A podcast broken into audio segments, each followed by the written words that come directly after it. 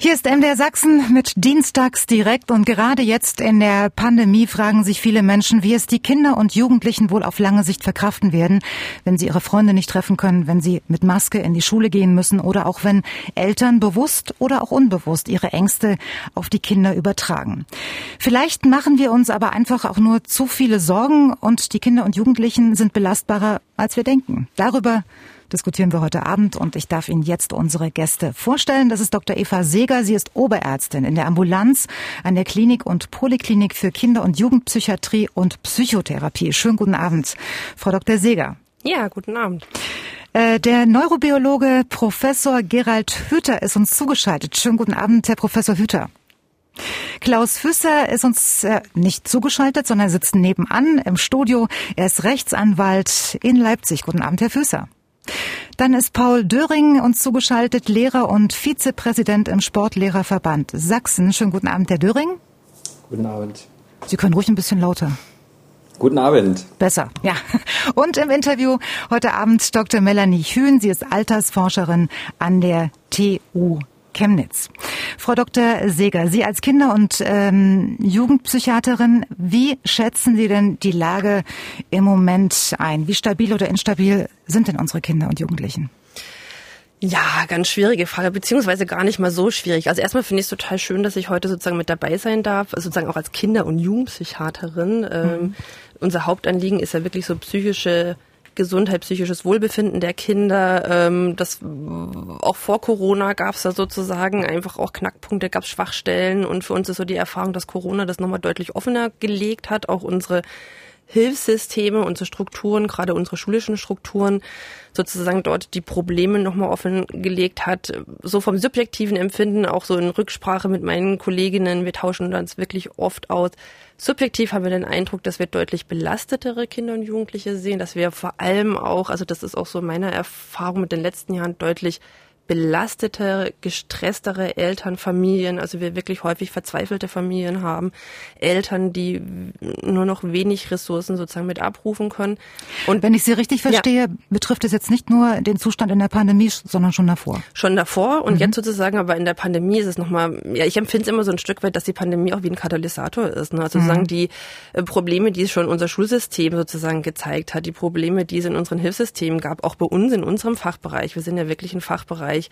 Wir erleben uns immer eher in der Mangelversorgung. Also wir müssen Familien häufig sozusagen vertrösten, dass wir leider erst einen Behandlungsplatz in einem halben Jahr haben, dass wir leider erstens einen stationären Behandlungsplatz in drei Monaten haben, was natürlich für Familien eine hohe Belastung ist. Und das hat sich natürlich nochmal deutlich verschärft. Ähm, und das andere ist aber, dass wir Familien, ähm, auch wirklich gut situierte Familien, Eltern, die an sich äh, wirklich belastbar sind, die viel Ressourcen auch zur Verfügung haben, deutlich belasteter äh, sich mit ihren Kindern bei uns vorstellen. Mhm. Ich denke mal, dass wir, oder ich mache mir ganz große Sorgen, unser Fachbereich macht sich auch ganz große Sorgen, was kommt einfach in den nächsten zwei, drei, vier, fünf Jahren auf uns zu. Ich denke mal, dann werden wir wirklich sehen und auch wahrscheinlich statistisch nochmal erfassen können, inwieweit die Pandemie ähm, auch langfristige Folgen bei den Kindern hinterlassen Sorgen hat. machen heißt ja unter Umständen, Sie haben schon eine Ahnung? Ja, also ich, wir haben ganz große Bauchschmerzen sozusagen, wenn wir unsere Grundschüler sehen, unsere Schüler sozusagen in den weiterführenden Schulen, die schon vor der Pandemie Probleme hatten, die wirklich durch die Pandemie, durch den Lockdown ein Stück weit durchs Raster gefallen sind. Es wurden zurückgef ja, die sind zurückgefallen sozusagen auf ihre familiären Systeme, dort auch teilweise dann eher weniger Ressourcen vorhanden waren, wo ich mich sehr groß frage, wie wir diese Kinder später ins Berufsleben bringen. Und das führt ja auch wieder zu psychischem Wohlbefinden, wenn ich eine Arbeit habe, wenn ich selbstständig bin, wenn ich mein eigenes Geld verdienen mhm. kann. Das hängt natürlich sehr eng miteinander zusammen. Kommen wir jetzt mal zurück ähm, äh, zu Ihrem Tagesgeschäft. Welche ähm, psychischen Auffälligkeiten sehen Sie denn momentan in der Ambulanz oder auch in der Klinik? Ja. Also was wir jetzt, ich denke mal, da hat sich so ein bisschen eine Verschiebung gegeben, sozusagen äh, vor Corona ähm, war viel einfach auch wirklich äh, Schulverweigerung, Verhaltensauffälligkeiten in der Schule, Kinder aber auch mit ADHS. Jetzt verschiebt sich so ein Stück weit dadurch, dass natürlich auch Schule als Rückmeldeort in Anführungsstrichen ein Stück weit weggefallen ist, dass wir ähm, deutlich mehr Jugendliche sehen mit depressiven Erkrankungen. Äh, wir nennen es sozusagen auch so Anpassungsstörungen, also wo wir sagen, okay, wir können es doch gar nicht fassen, was das jetzt ist, vermuten aber schon sozusagen durch Lockdown, durch Wegfall von sozialen Kontakten ähm, dass diese Kinder vermehrt unter Schlafstörungen leiden, absolut verschobener Tag-Nacht-Rhythmus, ne, so ein Stück weit auch Antriebslosigkeit, Lustlosigkeit. Wir haben auch eine deutliche gefühlte Zunahme, das muss man dann wirklich statistisch auch nochmal auswerten im Vergleich zu anderen Zeiten. Wir haben den Eindruck, dass wir deutlich schwerer beeinträchtigte Kinder und Jugendliche mit Essstörungen sehen. Also da haben wir gerade im Moment, ich würde das mal ein bisschen überspitzt ausdrücken, wirklich dramatische Verhältnisse bei uns auch auf der Station, dass wir lange Wartezeiten haben und wirklich Jugendliche, vor allem Mädchen, die in kürzester Zeit im Lockdown rapide sozusagen abgenommen haben. Das ist so ein Stück weit das, was wir sehen und was aber mhm. auch sozusagen von anderen Kliniken rückgemeldet worden ist, dass es vor allem sozusagen, wir nennen es internalisierende Störungen, das heißt Störungen, die eher nach innen gerichtet sind, also Ängste, Zwänge, Depression, dass die sozusagen deutlich zugenommen haben.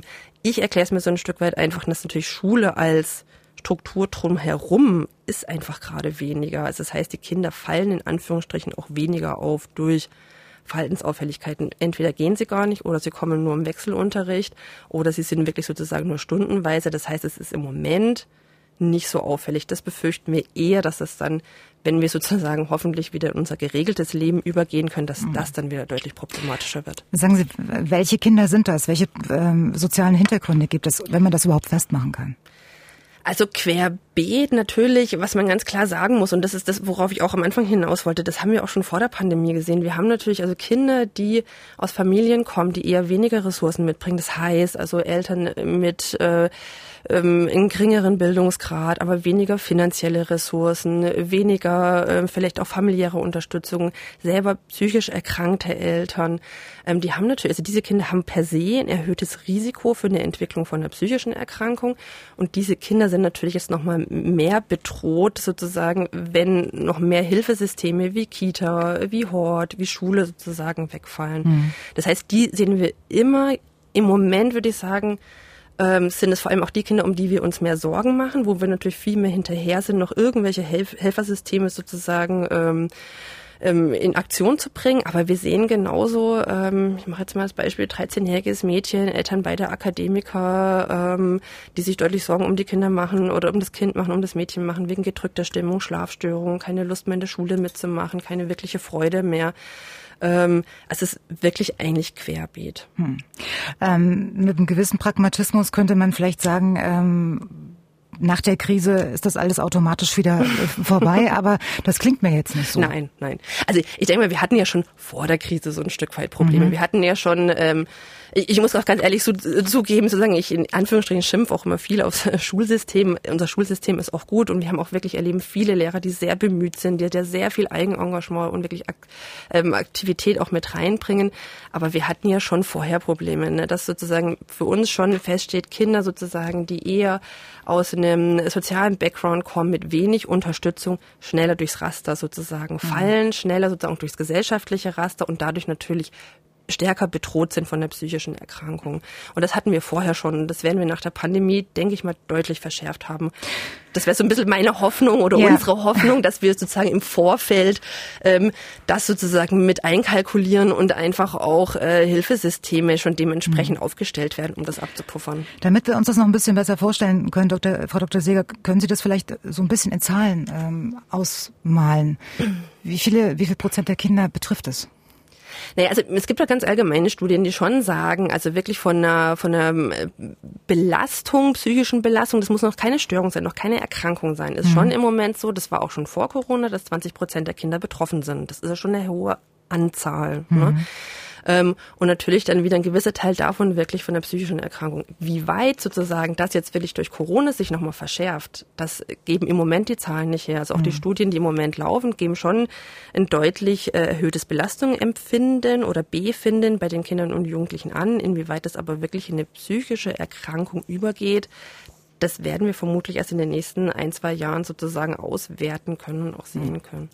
Herr Döring, Sie sind Lehrer und Vizepräsident ähm, im Sportlehrerverband äh, Sachsen. Können Sie das bestätigen, was äh, Frau Dr. Seger gerade gesagt hat? Äh, und wenn ja, wie erleben Sie es in der Schule?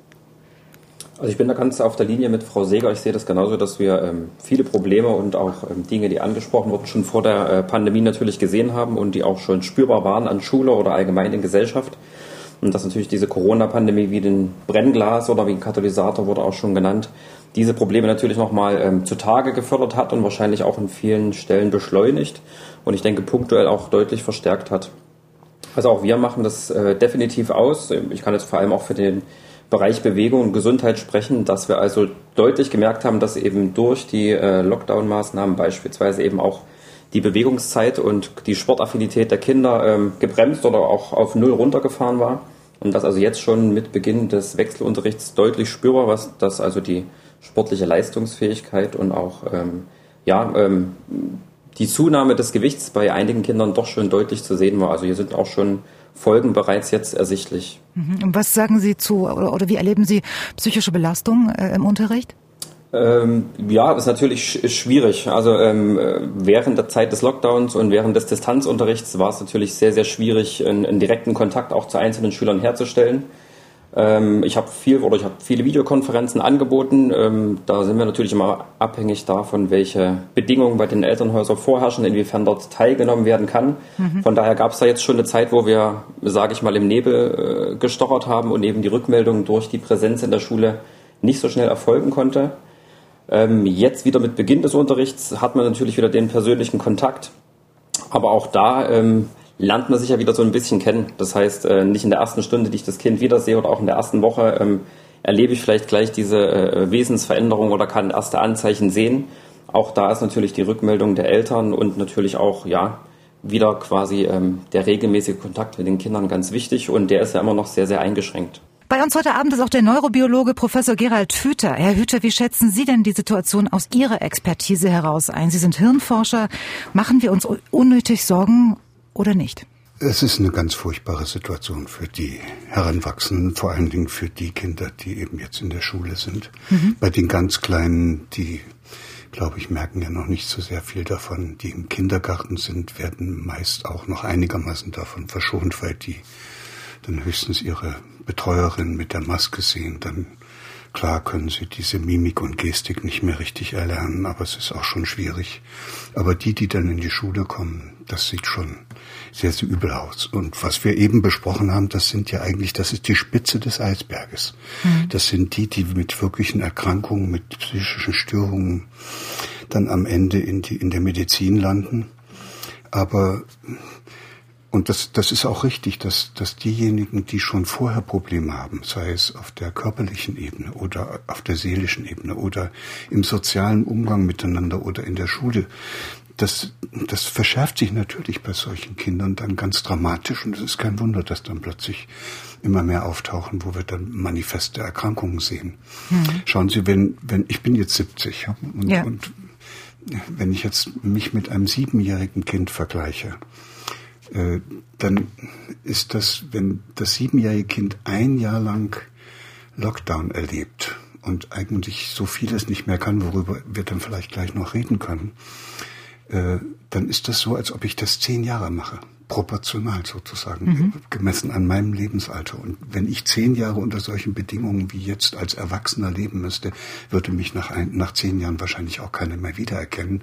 Und deshalb beschäftigt mich eigentlich noch viel stärker als die Frage, wer da alles krank wird, die Frage, was passiert denn jetzt überhaupt mit dieser ganzen Generation von Kindern? Denn die haben alle ein riesenhaftes Problem. Und das Problem heißt, Kinder haben ja lebendige Bedürfnisse. So, also das ist mit anderen rumtoben, mit der Oma kuscheln, gemeinsam mit anderen spielen, die Welt entdecken, all das, was wir normalerweise an Kindern so wunderbar finden, äh, können die jetzt nicht mehr. Die Kinder sind ja, die sind ja dann auch so lieb und wollen uns alles recht machen. Und wenn wir dann noch ein bisschen Angst dazu äh, säen und streuen, dann äh, wollen sie das erst recht. Dann wollen sie also auf keinen Fall ein Überträger sein. Und sie möchten auf alle Fälle die Oma und die alten Menschen retten. Und deshalb äh, zwingen die sich sozusagen, diese Regeln alle einzuhalten. Und das machen Richtig. alle Kinder. Mhm. Und, und, und dann freuen wir uns auch noch drüber, wenn die da so toll mit der Maske rumrennen und, und dann möglicherweise sagen wir dann auch noch, guck mal, die machen das ja besser als die Erwachsenen. Aber was man sich da fragen muss, und ich verstehe das auch gar nicht, warum wir das nicht als Erwachsene tun, was bedeutet denn das für ein Kind, wenn es sich selbst zwingen muss, Dinge zu tun, die seine, seine Lebendigkeit untergraben, die sein, sein Gefühl, die, die das Gefühl des Kindes für seine eigene Lebendigkeit äh, in Frage stellen. Und das heißt, es muss sich dann zwingen, nicht mehr mit der Oma kuscheln zu wollen. Es muss sich zwingen, nicht mehr mit anderen Kindern spielen zu wollen. Es muss sich so und das können Sie jetzt in alle anderen Bereiche übersetzen und das ist überall das Gleiche. Und das ist eine schwere Belastung. So, das mhm. ist ungefähr so, als ob Sie sich in jemanden verliebt haben, wollen unbedingt mit dem zusammen sein und der sagt Ihnen geht nicht, will dich nicht. Und dann müssen Sie Ihren, das nennt man dann Liebeskummer, dann müssen Sie Ihr Bedürfnis mit dem zusammen zu sein, in sich selbst so lange unterdrücken, bis es weg ist. Das ist vielleicht so, wirklich ein richtig Sie, guter Vergleich für Erwachsene, dass man das nachführen kann. Ja, dass man das endlich mal ja. versteht. Mhm. Und, und, und natürlich machen die Kinder das. Die wollen uns alles recht machen. Das ist eigentlich bewundernswert, wie toll die da unterwegs sind.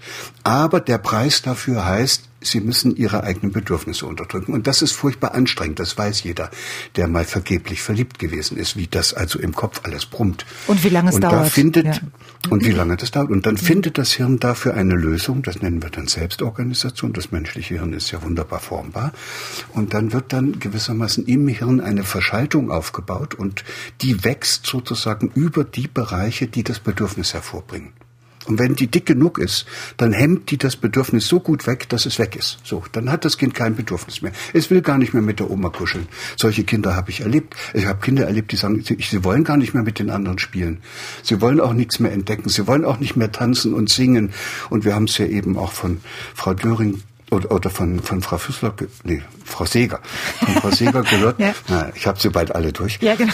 Wir haben es ja, wir haben es ja gehört. Das sind Kinder, die machen, die nennen, nennt man dann in der Psychiatrie depressiv, aber sie machen einen Eindruck, als als seien sie irgendwie halb tot. Also als sei ihnen die ganze Lebendigkeit abhanden gekommen. Und dafür können sie sich dann auch selber nicht mehr leiden. Und jetzt die Frage, ja, wenn das die Kinder als Preis sozusagen bezahlen, damit wir alle geschützt sind, dann muss man sich fragen, geht denn das hoffentlich dann aber anschließend auch wieder weg? Also äh, gesetzt im Fall, wir haben irgendwann mal Ende der Pandemie und die Kinder dürfen wieder mit der Oma kuscheln und äh, da muss ich Ihnen sagen, das ist ein Trugschluss, diese Vermutung, dass das einfach wieder weg ist. Und das wissen Sie auch und alle, die uns hier zuhören.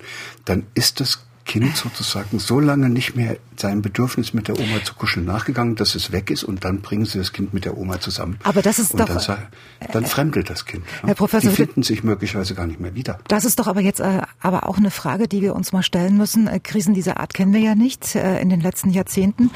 Ähm, wenn wir wenn wir aber mal auf die Geschichte schauen, wie krisentauglich sind denn Kinder im Vergleich zu Erwachsenen? Welche Erkenntnisse gibt es äh, vielleicht aus anderen Krisensituationen auch?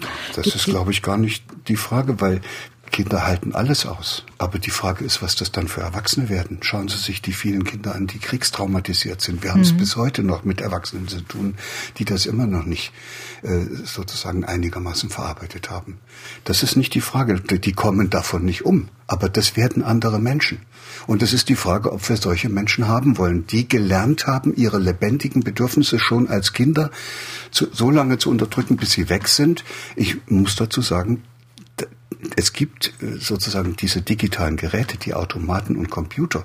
Ja. Und die zeichnen sich dadurch aus, dass sie keine Bedürfnisse haben. Und deshalb funktionieren die so gut. Die Kinder funktionieren auch deshalb so gut, weil sie ihre Bedürfnisse so tapfer unterdrückt haben. Aber das ist eine Frage, die wir uns als Gesellschaft stellen müssen. Wollen wir das? Und was machen wir, um die Kinder da wieder lebendig zu kriegen anschließend? Genau. Und, und wie, die Frage stelle ich auch nochmal an Sie, wie können wir es denn unseren Kindern leichter machen, ohne ähm, die Corona-Maßnahmen zu umgehen? Jetzt, es wäre schon wichtig, wenn, wenn es uns gelänge, denen nicht weiter Angst zu machen, dass sie alle möglichen Leute anstecken, dass sie wenigstens aus dieser Angst rauskommen, in, kommen, in der wir gefangen sind. Und dann sollten wir, müssten wir jede Gelegenheit benutzen, um das betreffende Kind, für das man da verantwortlich ist, das, das, man müsste diesem Kind helfen, seine eigene Lebendigkeit in jedem Moment, wo es irgendwie geht, auch wieder zu erleben. Also ich sage immer so frech, tanzen, singen, musizieren, rausgehen, immer zu irgendwie eine Gelegenheit finden, wo das Kind, wenn man schon mal einen Augenblick Zeit hat als Eltern, wo man ganz für das Kind da ist und es und ihm Gelegenheit gibt, sich in seiner eigenen Lebendigkeit zu erleben. Und dann muss das Kind seine lebendigen Bedürfnisse dann nicht ganz so sehr unterdrücken. Wie kann ich da ja auch Ja, bitte, genau. Ich wollte Sie gerade, ich wollte Sie gerade fragen. nee, weil Herr Hüter sozusagen das auch mal ganz schön beschrieben hat. Ich denke mal, das eine ist schon sozusagen, das weiß man auch aus Krisensituationen sozusagen. Es gab ja auch viel Nachkriegsforschung sozusagen, Forschung äh, an, an, an traumatisierten Kindern beziehungsweise Kindern, die sozusagen Krieg erlebt haben. Ich bin noch zusätzlich noch äh, oberärztlich zuständig für unsere Traumaambulanz sozusagen. Auch da sehen wir wirklich Kinder mit einem, ich sag mal in Anführungsstrichen, wirklichen Trauma. Ich verwehre mich manchmal auch so ein bisschen, die Corona-Pandemie als Trauma zu sehen. Das kann zu einem Trauma werden, wenn Bezugspersonen sterben.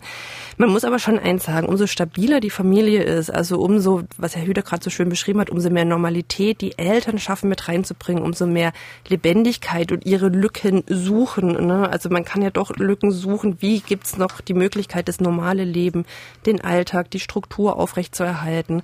Können Kinder sozusagen durch diese, durch dieses, äh, durch dieses System oder durch die, diese Familie, mit der Familie auch durchgetragen werden? Also Kinder sind sehr angewiesen auf ihre Eltern, auf ihre Familien, auf die Bezugspersonen. Fällt diese, diese Pandemie nicht auch mit in diese Erklärungskategorie? Also wie erkläre ich Kindern zum Beispiel Terroranschläge Ja, oder ja, Kriege? Ja, Ja? genau. Klar. Und es ist schon klar, den Kindern das offen zu kommunizieren, offen zu kommunizieren, was da passiert sozusagen, warum wir diese Maßnahmen haben. Ne? Ich finde auch immer ganz wichtig, das auch einzusortieren. Das gab es schon immer in Anführungsstrichen in der Menschheit. Und das wichtige Signal ist ja, wir Menschen haben das schon immer durchstanden. Wie können wir das jetzt gemeinsam gut durchstehen? Wie können wir sozusagen das Beste aus der Lage machen? Wir dürfen aber natürlich nicht vergessen, es gibt, darauf will ich jetzt wieder hinaus, es gibt einfach Familien, die haben dort nicht so viel Unterstützung. Die haben vielleicht Eltern, die selber traumatische Erlebnisse haben, die selber negative Beziehungs-, Erziehungserfahrungen gemacht haben. Denen fällt es natürlich unglaublich schwer. Und selbst wenn man das nicht hat, äh, behaupte ich, ähm, dass äh, Eltern, egal ähm, au- aus welcher sozialen Ecke sie kommen oder mit welchem sozialen Hintergrund sie groß geworden sind, oder dass es auch da Probleme geben kann, diese Krisensituation Ja, erstmal anzunehmen klar. und sie zu verarbeiten, Ja, um sie ja. dann auch noch zu kommunizieren. Klar, Also das ist klar. auch für Erwachsene sicherlich nicht einfach. Das Nee. muss man auch Erwachsenen zugestehen. Ja, das ist nicht einfach. Und da empfehlen wir sozusagen immer auch, das den transparenten Kindern zu sagen, ich weiß jetzt auch gerade nicht, wie es weitergeht. Wir gucken, wie wir den Tag gut gestalten können, wie wir den Tag, also das ist ja das Wichtige, dass wir die, die Kontrolle über unseren Alltag bewahren. Ne? Wir Menschen, Menschen wollen immer das Bedürfnis oder haben auch das Bedürfnis, Kontrolle zu bewahren. Und das können aber so kleine Dinge sein. Ich habe die Kontrolle darüber, wann ich aufstehe. Ich habe die Kontrolle darüber, wann ich ins Bett gehe. Ich habe die Kontrolle darüber, ob ich mit der Mama Memory spiele oder ob ich äh, von mir aus über WhatsApp mit der Oma sozusagen spreche. Darüber habe ich die Kontrolle, das kann ich sozusagen bestimmen. Und da ist ganz wichtig, darauf sozusagen auch wirklich Wert zu legen, aber auch transparent zu kommunizieren. Wir wissen es jetzt auch nicht gerade, wie es weitergeht. Ne? Wir können das auch noch nicht richtig zusortieren. Das, das ist auch, auch diese Schwäche kann man ruhig Ja, zugeben. ja, ja. Wichtig ist nur sozusagen natürlich, das ist immer schon das Schwierige, diese Gratwanderung sozusagen, die all die Ängste und die Sorgen, die man auch haben. Manche Eltern verstehen das auch so ein Stück weit anders. Ängste und Sorgen, die wir als Erwachsene haben, finde ich immer ganz wichtig. Die müssen wir auch erstmal auf Erwachsenenebene klären. Ich kann den Kindern schon vermitteln, mir macht das jetzt auch Sorgen, aber wie meine Sorgen aussehen, das muss schon auf Erwachsener-Ebene bleiben, weil das überfordert die Kinder. Ne, Also das können die Kinder einfach nicht zu sortieren. Aber dass ich selber Sorgen habe, dass ich selber verunsichert bin, dass ich das jetzt gerade nicht gut zu sortieren weiß, aber sozusagen schaue, was können wir jetzt machen, wie kann ich als Erwachsener die Verantwortung übernehmen, das ganz klar. Lassen Sie uns. Hier ist Dienstags direkt bei MDR Sachsen und wir sprechen heute zum Thema, sind Sorgen um unsere Kinder in der Pandemie berechtigt oder übertrieben? Und äh, waren gerade stehen geblieben bei der Rolle der Eltern, Lehrer und auch Großeltern. Ähm, Herr Professor Hüter, können Sie uns vielleicht mal ähm, so, wenn uns die Menschen jetzt zuhören und sagen, ja, wie mache ich es dann am, am besten, können Sie uns mal ein Beispiel liefern, wenn wenn man merkt, dass die Kinder Angst haben äh, und der Druck zu groß ist, weil sie das Gefühl haben, sie könnten jederzeit jemanden anstecken und es würde dann an ihnen liegen. Wie kann man Kindern diesen Druck nehmen? Ja, am besten wäre es, wenn man ihnen gar nicht erst so eine Angst machen würde. Aber wenn man das dann hat, ist das ein schwieriges Problem. Da kommen ja noch nicht mal Erwachsene damit zurecht. Und äh, was wir Erwachsene dann tun in solchen Situationen, wo wir in Angst getrieben sind, ist, wir versuchen Kontrolle zurückzugewinnen. Und deshalb versucht man dann alles das zu tun, was dazu führt, dass man diese beängstigende Situation unter Kontrolle bekommt. Das ist nicht das, was die Kinder so gut können. Also gegen Angst hilft eigentlich nur eines, das ist Vertrauen. Also Vertrauen Und dann müsste man sagen, man müsste versuchen, bei den Kindern das Vertrauen zu stärken. Mhm. Und da gibt es drei Ressourcen, die sind aber bei den Kindern alle noch nicht so richtig gut ausgeprägt. Die eine ist die eigene Kompetenz. Klar, da haben wir als Erwachsene ja auch schon genug erlebt und wir wissen, wie man mit schwierigen Situationen umgeht. Viele Kinder haben das noch nicht und haben deshalb noch nicht so viele Kompetenzen. Und deshalb fallen die dann schneller in dieses Loch, wo dann die Angst immer größer wird. Das Zweite, und das ist das, die größte Ressource, die wir unseren Kindern schenken können, das ist das Vertrauen, dass man für sie da ist, dass sie sich mit einem verbunden fühlen und dass sie sich darauf verlassen können, dass man gemeinsam versucht, dieses schwierige Problem zu überstehen. Und das ist dann im Englischen meist das Psychosocial Support.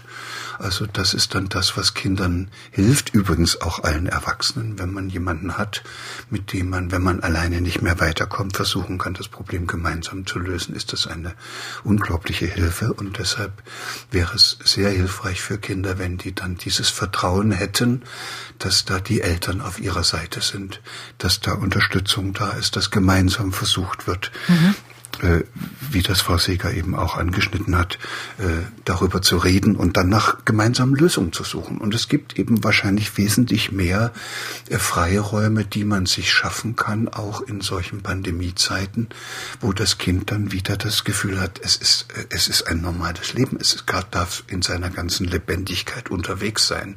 Und da kann man ja mit dem Kind im Wald gehen oder sonst wohin. Es gibt ja Orte, wo man nicht immer gleich andere ansteckt. Und die dritte große Vertrauens Vertrauensressource, die ist sehr interessant, aber die wächst eben auch erst während der kindlichen Entwicklung. Es ist schwer, so das richtig so einen guten Namen dafür zu finden. Es ist am Ende ist es das Vertrauen, dass es wieder gut wird. Also so eine Art Urvertrauen. Mhm. Also interessanterweise ist das das, was unsere Kinder- und Hausmärchen alles so liefern. Also äh, das ist ja interessant, dass wir so, so Märchen haben, die fangen ganz harmlos an und dann wird's immer schlimmer und die Katastrophe ist also kaum, kaum auszudenken, die da jetzt eintritt und dann plötzlich wird es wieder gut. Und so enden die dann auch. Und wenn sie nicht gestorben sind, leben sie heute noch.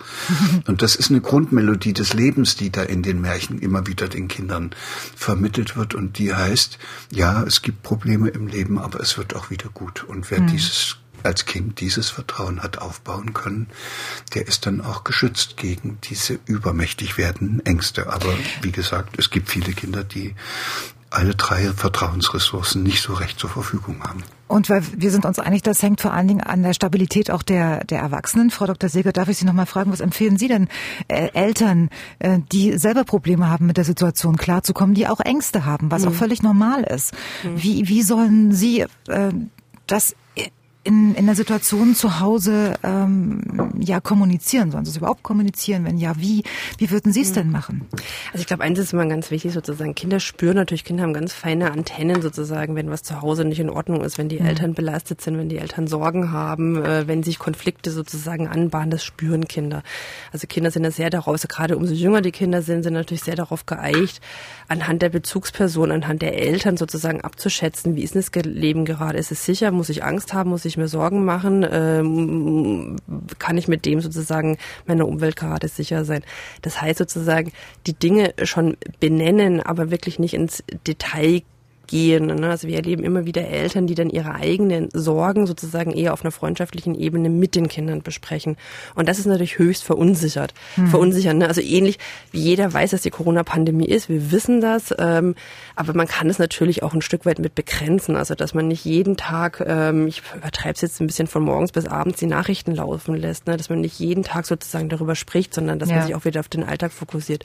Und das andere ist natürlich, wenn ich selber als Elternteil merke, und das äh, ist sozusagen schon auch, also die Rückmeldung haben wir auch sozusagen aus äh, von Erwachsenentherapeuten, von Erwachsenenpsychiatern. Also auch da ist so eine Tendenz äh, von einem Anstieg von Angsterkrankungen, Zwangserkrankungen, depressiven Erkrankungen. Ne? Also dass man schon davon ausgeht, diese Menschen haben so eine bestimmte Empfindsamkeit dafür ähm, äh, und dann sozusagen kommt jetzt noch natürlich nochmal ein Belastungserleben, eine belastende Situation mit dazu trotz allem zu schauen, ähm, wo kann ich mir Hilfe sozusagen organisieren? Ne? Kann mhm. ich mir Hilfe über Beratung stellen? Kann ich mir über den sozialpsychiatrischen Dienst oder was nach wie vor, und das geht auch über Telefon, das geht über WhatsApp, ne, habe ich Freunde, habe ich Familie, mit denen ich mich sozusagen erstmal auf Erwachsenenniveau austauschen kann, wo ich auch meine Sorgen ungefiltert sozusagen ähm, äußern kann.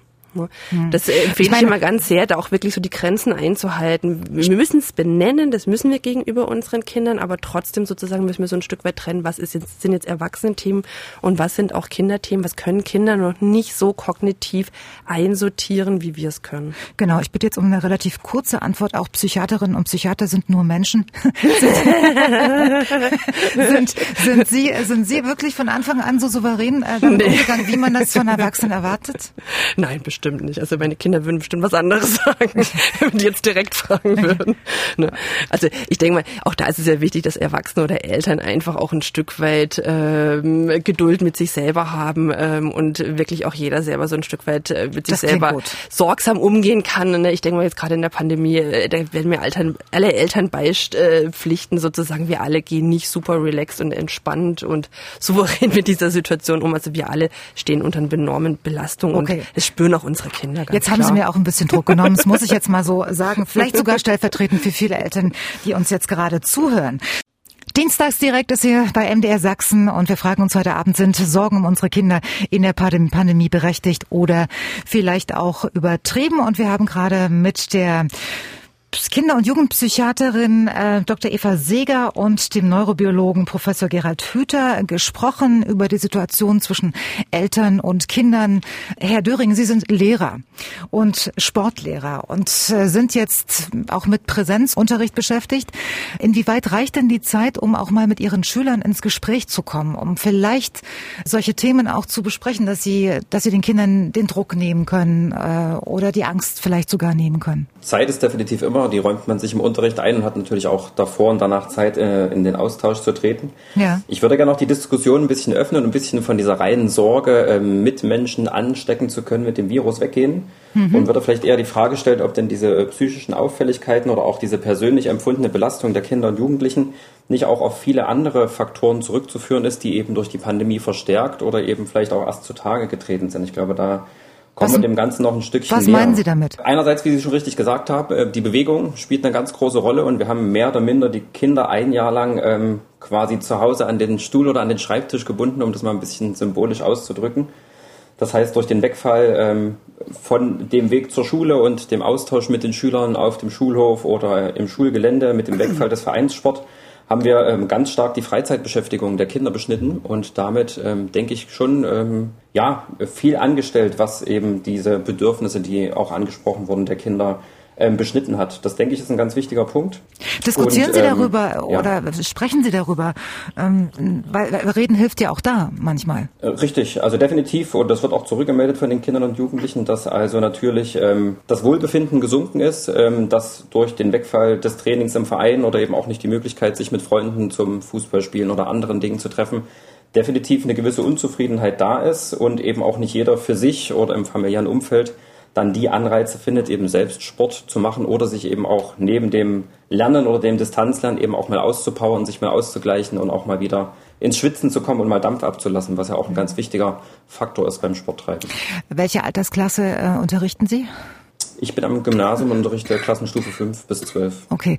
Was haben Sie für den, für den Eindruck? Wie, äh, mhm. wie gut kommen die, Ihre Schüler mit dieser Situation klar? Schwierig. Also auch da gibt es, glaube ich, die gesamte Bandbreite. Also man konnte auf jeden Fall feststellen, jetzt mit wieder Beginn des Wechselunterrichts, dass es schon ähm, ein gewisses Freudentaumeln war, wieder im Unterricht zu sein. Das betrifft mich als Lehrer, endlich die Schüler wieder live zu sehen, ähm, direkt zu interagieren, ist was ganz anderes, als vor dem Bildschirm zu sitzen und mit der Webcam ähm, sich auszutauschen. Das heißt, ich glaube schon, dass trotz ähm, vielleicht des unwohlen Gefühls oder auch der Unsicherheit mit Beginn der Schulöffnung schon viele Kinder und Jugendliche das jetzt sehr genießen, wieder den direkten Austausch zu haben. Hm. Es gibt Studien, dass über 40 Prozent der Kinder gesagt haben, dass die äh, Verhältnisse zu ihren Freunden schlechter geworden sind oder abgenommen haben, einfach weil man sich nicht mehr regelmäßig treffen konnte und nicht jeder die Möglichkeit hat, sich ähm, quasi äh, zusammen zu telefonieren oder anderweitig zu treffen.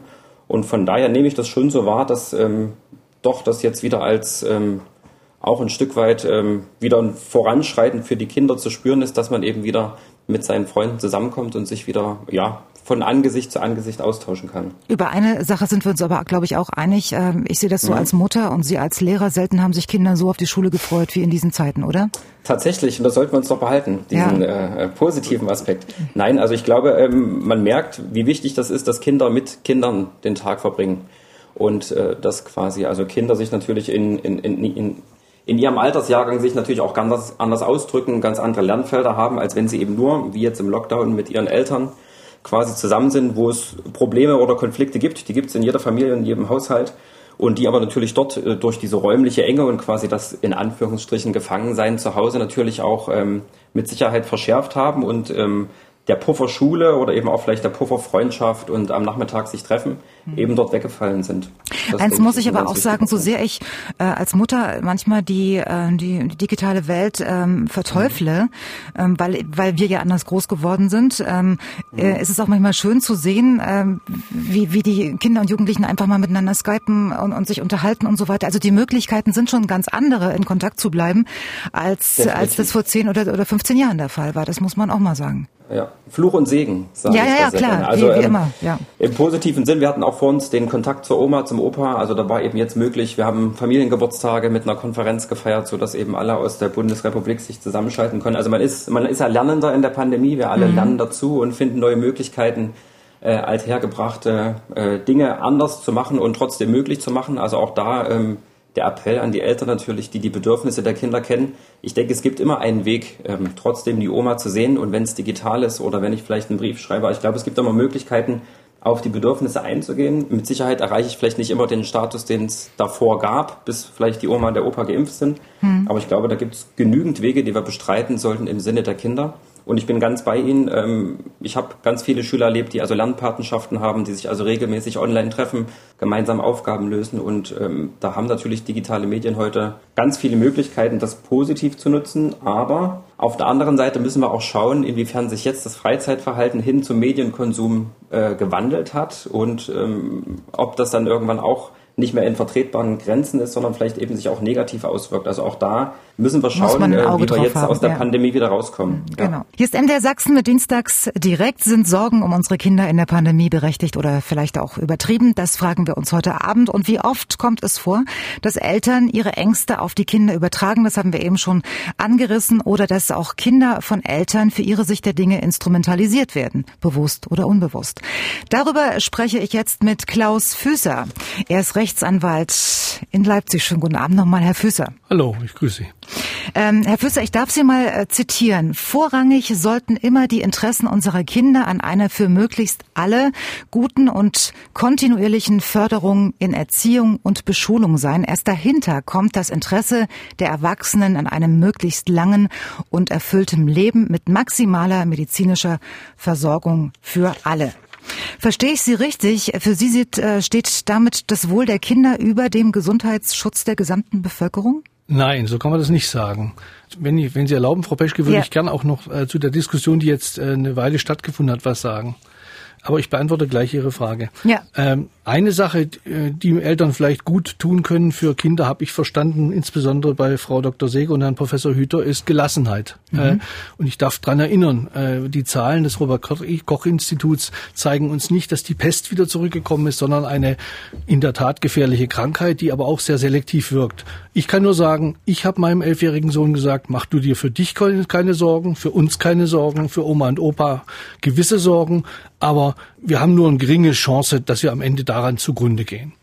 Äh, jetzt zu Ihrer Frage. Ja. Das, das geht dann auch auf die Antwort. Ja, ich möchte einfach antworten damit, dass ich zitiere das Übereinkommen über die Rechte des Kindes der Vereinten Nationen, das von 1989 von der Bundesrepublik 1992 erst mit Vorbehalten und 2010 äh, vorbehaltlos äh, ratifiziert. Da, da steht in schlanker Schönheit in Artikel 3, bei allen Maßnahmen, die Kinder betreffen. Gleich viel, ob sie von öffentlichen oder privaten Einrichtungen der sozialen Fürsorge, Gerichten, Verwaltungsbehörden oder Gesetzgebungsorganen getroffen werden, ist das Wohl des Kindes ein Gesichtspunkt, der vorrangig zu berücksichtigen ist. Unter deutschen Staatsrechtlern ist umstritten, äh, ob dieser Vorrang wirklich gilt. Aber eins ist klar, Kinderinteressen, und da gehört zum Beispiel auch nach den hinteren Vorschriften dieser Konvention dieses Recht auf Freizeit, ein Recht auf angemessene Förderung, Erziehung und Bildung dazu. All das äh, hat einen sehr, sehr hohen Rang. Und wie unser Bundespräsident äh, wie unser Bundestagspräsident Herr Schäuble, auch der ehemalige äh, Richter am Bundesverfassungsgericht und Präsident Herr Papier früh betont haben, ja, Lebensschutz ist wichtig, aber Lebensschutz ist, ist konkret zu gewichten. Und in der Tat, äh, es ist nicht zwingend, dass jedes Leben maximal geschützt ist, wenn man sieht, dass Kinder massiv leiden. Ich habe eben verstanden, insbesondere von Frau Seger und Herrn Hüter, hier gibt es massive Probleme und von daher könnte, hätte man zum Beispiel auch, und das wäre ein Vorschlag von mir, äh, den man, äh, von, an dem man hätte sich orientieren können, von Anfang an sagen können, ja, eins ist klar, eins muss sicher sein, die Erziehung und Förderung unserer Kinder, äh, die hat Vorrang und alles andere muss möglicherweise ein bisschen zurückstehen und für den Fall, dass das dazu führt, dass das Leben äh, mancher Menschen nicht perfekt geschützt und verlängert werden kann, dann muss man in der Tat möglicherweise in diesen bitter, bittere, in diesen sauren Apfel beißen. Genau, also äh, wenn, wenn, ich Sie kurz unterbrechen darf, es ist, ist kein Gesetzestext, äh, den, den ich jetzt interpretieren wollte, sondern äh, ich, ich habe Sie zitiert mit Ihrer persönlichen Interpretation des Textes, ne? Na, ich denke, also es gibt Leute, es gibt inzwischen auch Staatslehrer, die sich dazu äußern. Es gibt auch einen Haufen äh, Aufsätze dazu. Es gibt Leute, die sagen, eigentlich hätten wir von Anfang an so denken müssen. Ich sag mal, ein Bundeskanzler Kanzleramt hätte auch ein Kinderbeauftragter mit sofort, sofort dabei sitzen müssen. Und äh, dieser, dieser Meinung, die auch von anderen vertreten wird, schließe ich mich an und sage eben, ja, unsere Zukunft sieht die Kinder und äh, wir müssen natürlich auf alle Rücksicht nehmen, aber für den Fall, dass es nicht beides geht, äh, äh, Verhinderung äh, von schweren Beeinträchtigungen der Kinder. Ich erinnere eben an das, was Herr Hüter gesagt hat. Das ist wie zehn Jahre bei einem älteren Menschen. Muss man möglicherweise die bittere Entscheidung fällen, zu sagen, ja, unser sehr, sehr gutes Gesundheitssystem wird an der Stelle eben so gehandhabt, dass wir jedenfalls die Kinder nicht wegsperren, dass wir die gewissen Risiken, die sich daraus ergeben, dass Kinder weiter zur Schule gehen, weiter in die Kita gehen, dass wir die hinnehmen und eben gemeinsam schultern, dass wir unsere Zukunft schützen. Aber ist es nicht doch äh, auch etwas zynisch, äh, Leben gegen Leben aufzuwiegen? Nein, es ist, äh, es kommt, äh, das passt, also ich nehme, ich nehm, Frau, Beisch, äh, Frau Peschke, mein Beispiel ist immer das Transplantationsgesetz. Mhm. Wir, wir haben vor einer Weile im Bundestag eine Diskussion darüber gehabt, ob wir äh, Menschen dazu bringen, dass wenn sie nicht widersprechen, dass sie ihre Organe hergeben, um das Leben anderer Menschen zu retten. Der Bundestag hat sich entschieden für eine Position, nach der jemand, der noch nicht aktiv Ja sagt, äh, äh, damit widersprochen hat. Es sterben jedes Jahr Tausende wegen fehlender transplantierbarer Organe. Wir nehmen diese äh, Todesfälle, obwohl sie vermeidbar wären. Unsere Medizin gibt es hinher, äh, äh, gibt es her hin und Genauso könnte man durchaus sagen, ja, äh, es muss nicht jeder Mensch dadurch, dass äh, genügend Beatmungsgeräte zur verfügbar sind, noch in seinem in seiner ähm, Möglichkeit noch weiterzuleben zwingend geschützt werden. Zumal wir wissen, das ist nur begrenzt wirksam. Wir wissen ja auch, 35 Prozent der Menschen sterben. Und von daher kann man sich auch, hätte man sich auch dafür entscheiden können zu sagen, Jedenfalls eins tun wir nicht. Wir machen nicht die Schulen zu, wir machen nicht die Kitas zu. Wir tun alles, um das zu vermeiden, äh, dass von da aus Gefahren drohen. Wir wissen ja inzwischen, Kinder sind wahrscheinlich gar nicht so ansteckend, wie man ursprünglich mal befürchtet hat und stecken sich auch nicht an. Und das, das sind Dinge, die, die, sollten, die sollten wir heute Abend nicht ähm, äh, diskutieren, weil da fehlen uns einfach die, die Experten dazu. Ähm, ich möchte nochmal darauf zurückkommen. In diesen Tagen wird ja sehr gern das Grundgesetz bemüht. Ne? Und da steht so, ja, wie wir alle wissen, in Artikel 1 der Verfassung Verfassung, die Würde des Menschen ist unantastbar. Das trifft auf alle zu, egal äh, ob jung oder alt oder Artikel 2, das Recht auf Leben und körperliche Unversehrtheit. Und ähm, gilt das nicht auch für die Alten? Doch, das gilt natürlich auch für die Alten. Äh, wobei äh, den Coronavirus hat der Staat nicht gemacht. Der Staat hat nur die Aufgabe, sich zu bemühen, äh, im Rahmen einer guten Gesundheitsversorgung äh, alles dafür zu, zu tun, dass alle äh, gut gesundheitlich versorgt werden. Das ist bei, bei, bei allen Erkrankungen so. Äh, aber nochmal, die Frage ist einfach, was, wie hochrangig ist das Recht der Kinder? Und in der Tat, äh, der Bund, die Bundesrepublik hat die Kinderrechtskonvention zum Beispiel anders als Österreich inzwischen bislang nicht in ihrem, in dem Text des Grundgesetzes aufgenommen. Mhm. Aber ich könnte Ihnen jetzt auch aus der UN Kinder, äh, aus der äh, Vereinten Nationen Kinderrechtskonvention andere Vorschriften zitieren. Äh, die Grundidee in dieser Konvention, der, Bund, der die Bundesrepublik beigetreten ist, ist in der Tat, ja, doch, im Zweifel sind unsere Kinder die wichtigsten äh, Menschen, die wir haben. Sie müssen noch ihr Leben schaffen und das muss uns sehr, sehr viel wert sein. Gut. Vielleicht auch wert sein, äh, Risiken für andere in Kauf zu nehmen. Herr Füßer, kann ich da ja auch nochmal so ja, Frau, noch dazu ja, ja. Äh, ich, ich würde Herr Füßer so ein Stück weit mit zustimmen, beziehungsweise ich würde es jetzt nicht äh, so kategorisch sehen. Klar, ich denke mal, es ist auch wichtig sozusagen, dass wir unsere gesamte Gesellschaft schützen und es kann für Kinder auch wirklich eine Belastung sein, wenn Bezugspersonen, wenn Großeltern sozusagen auch äh, versterben. Aber ich denke mal, Herr Füßer hat schon was ganz Entscheidendes gesagt und das ist auch das, was wir vor der Corona-Pandemie gesehen haben, dass wir im Moment in Deutschland oder gesamtgesellschaftlich schon eher sozusagen die Tendenz haben, immer so die Abwägung Kindeswohl, Elternwohl, Erwachsenenwohl, also dass das Kindeswohl schon schneller auch mal hinten runterrutscht, beziehungsweise vermutlich da einfach auch wenig Lobby ist. Es ist schon auch das, was wir sehen, mhm. was wir auch so ein Stück weit vermissen, sozusagen, dass die Kinder nicht so sehr in der Präsenz, nicht so sehr vorne dran stehen, weil für die Kinder ist, es hatte auch Döring, Herr Döring sehr schön gesagt, Schule ist nicht nur einfach Lernort, sondern es ist wirklich Sozialisation, es ist Freunde, es ist soziale Kompetenz, mich auseinandersetzen, mit Erwachsenen auseinandersetzen. Und ich glaube, das ist einfach eine Diskussion, die hatten wir auch schon vorher. Ähm, was für einen Stellenwert haben Familien, was für einen Stellenwert haben Kinder in unserer Gesellschaft? Das ist ja eine hochethisch-moralische Diskussion. Mhm. Ich denke mal, da sind wir in Deutschland, da haben wir aber noch einen Weg vor uns. Ich denke mal, da sind andere Länder schon noch ein Stück weit weiter oder haben Familien noch mal viel mehr im Blickpunkt, als es vermutlich äh, Deutschland hat. Wenn, wenn wir uns ja, jetzt noch mal, äh, ja, Herr Professor Hütter, er, er ist glaube ich, gar, im Moment gar nicht da. Gut, dann habe ich mich verhört. Ähm, wenn wir uns nochmal konzentrieren auf ähm, den Status quo und äh, die Pandemie, in der wir leben. Was passiert, Herr Füßer, mit Kindern, deren Eltern durch Long-Covid äh, nicht mehr leistungsfähig sind? Diese Fälle gibt es zum Beispiel hier auch ähm, in unserem Umfeld, in unserem Arbeitsumfeld. Ähm, dann ist doch diesen Kindern auch nicht geholfen mit ihrer These. Na, ja, es, es gibt da Folgeprobleme, das gebe ich zu. In solchen Kindern, die, solche Kinder fallen natürlich in eine schwierige Situation. Äh, Im schlimmsten Fall Fall äh, müssen sie zu Pflegeeltern, wenn ihre Eltern sterben. Aber wir sollten bitte hier auch, äh, Frau Peschke, einfach die, die, die Realität und die Statistik sehen. Mhm. Diese Fälle sind äußerst selten. Kinder sind fast gar nicht durch Covid gefährdet. Wir wissen von, vom Robert Koch Institut, die Gefährdung äh, fängt in der Altersgruppe ab frühestens Mitte 50, Anfang 60 an. Also die normalerweise nicht extrem alten Eltern und ihre Kinder sind durch diese Krankheit nicht gefährdet. Möglicherweise gibt es mal schwierigere Verläufe, aber die Kinder an sich, und deswegen, das hat mich auch in der Diskussion am Anfang äh, ein bisschen gestört oder ist mir aufgefallen, die gelassenen Eltern sagen ihren Kindern, uns passiert wahrscheinlich nichts. Wir müssen auf die Großeltern aufpassen, aber wir selbst sind nicht gefährdet, wenn die Eltern nicht irgendwie besonders erkrankt sind. Und Deswegen ist das jetzt eine, eine ich finde, ich sag mal, eine Extremdiskussion. Natürlich äh, kann das passieren, aber wenn wir auf die Masse der Kinder schauen, habe ich verstanden, auch aus dem, was Herr Professor, Dör, was Herr Döring, was Herr Professor Hüter und was Frau Dr. Seger gesagt haben. Diese Kinder, die Masse unserer Kinder haben erhebliche Nachteile zu gewärtigen. Gerade was Herr Professor Hüter gesagt hat mit diesen zehn Jahren. Das eine Jahr ist wie beim Erwachsenenzehn, hat mich sehr beeindruckt.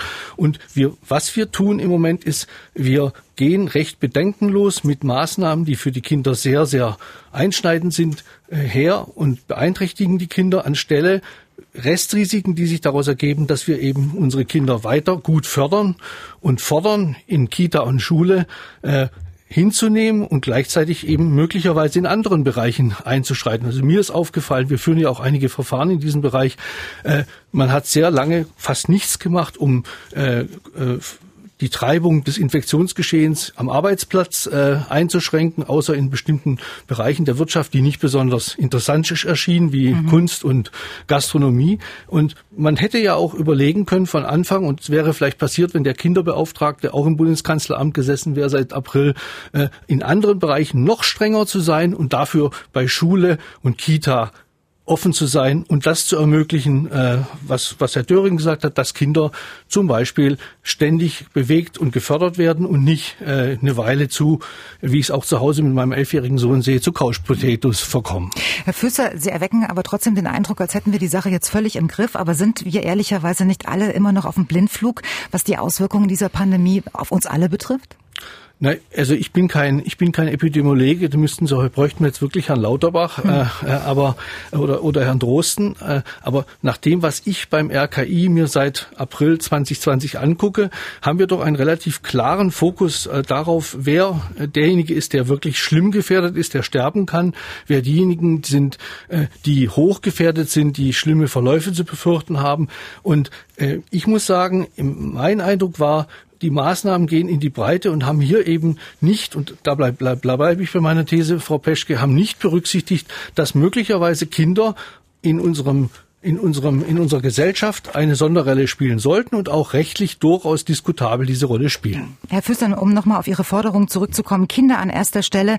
Äh, diese Frage muss sich dann automatisch auch die ganze Gesellschaft stellen. Die Frage ist, wollen wir das so? Darf ich das jetzt mal äh, in, in, die Runde geben?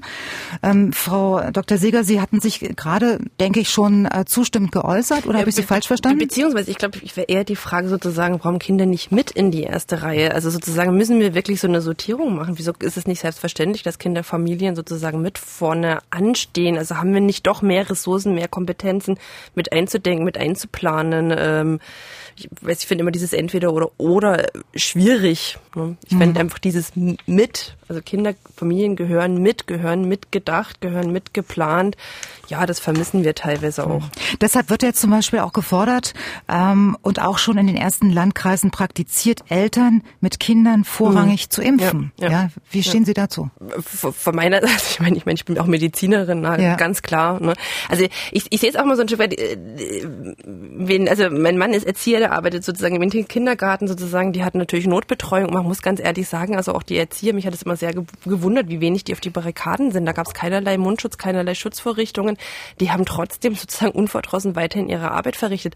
Aber das kam mir zum Beispiel auch in diesen Diskussionen, auch in den Impfpriorisierungen immer ein Stück weit zu wenig. Die Erzieher, die Grundschullehrer, die Horterzieher, die einfach so wichtig sind sozusagen, die kamen immer ganz schön weit hinten, was sozusagen auch die Schutzmaßnahmen oder auch äh, die Möglichkeit an Impfungen betrifft. Und das ist schon die Frage, ist, ist, wenn wir diese Menschen auch schneller schützen, schneller immunisieren, können wir dann nicht schneller sozusagen auch für unsere Kinder, äh, auch für die kleinsten Kinder schon Hilfestellungen bereitstellen? Können wir die mhm. sozusagen dann trotzdem das soziale System aufrechterhalten?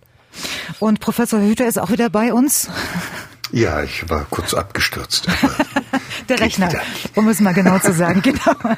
Herr Hütter, haben, konnten Sie unsere Diskussion denn eigentlich verfolgen? Haben Sie gehört, was... Ähm, ein, ein Stück ist mir verloren gegangen. Mir, mir, ist, mir ist es natürlich schon wichtig, dass wir uns auch Gedanken darüber machen, das ist ja kulturell auch ein bisschen unterschiedlich, wie man mit der Pandemie umgeht. Und mhm. es gibt ja Länder, denen offenbar ihre Kinder so wichtig sind, dass sie die Schulen und die Kindererziehungseinrichtungen nicht geschlossen haben. Mhm. Schweden ist so ein Land. Ich habe Bekannte in Schweden, die lachen sich halb tot über das, was wir hier machen.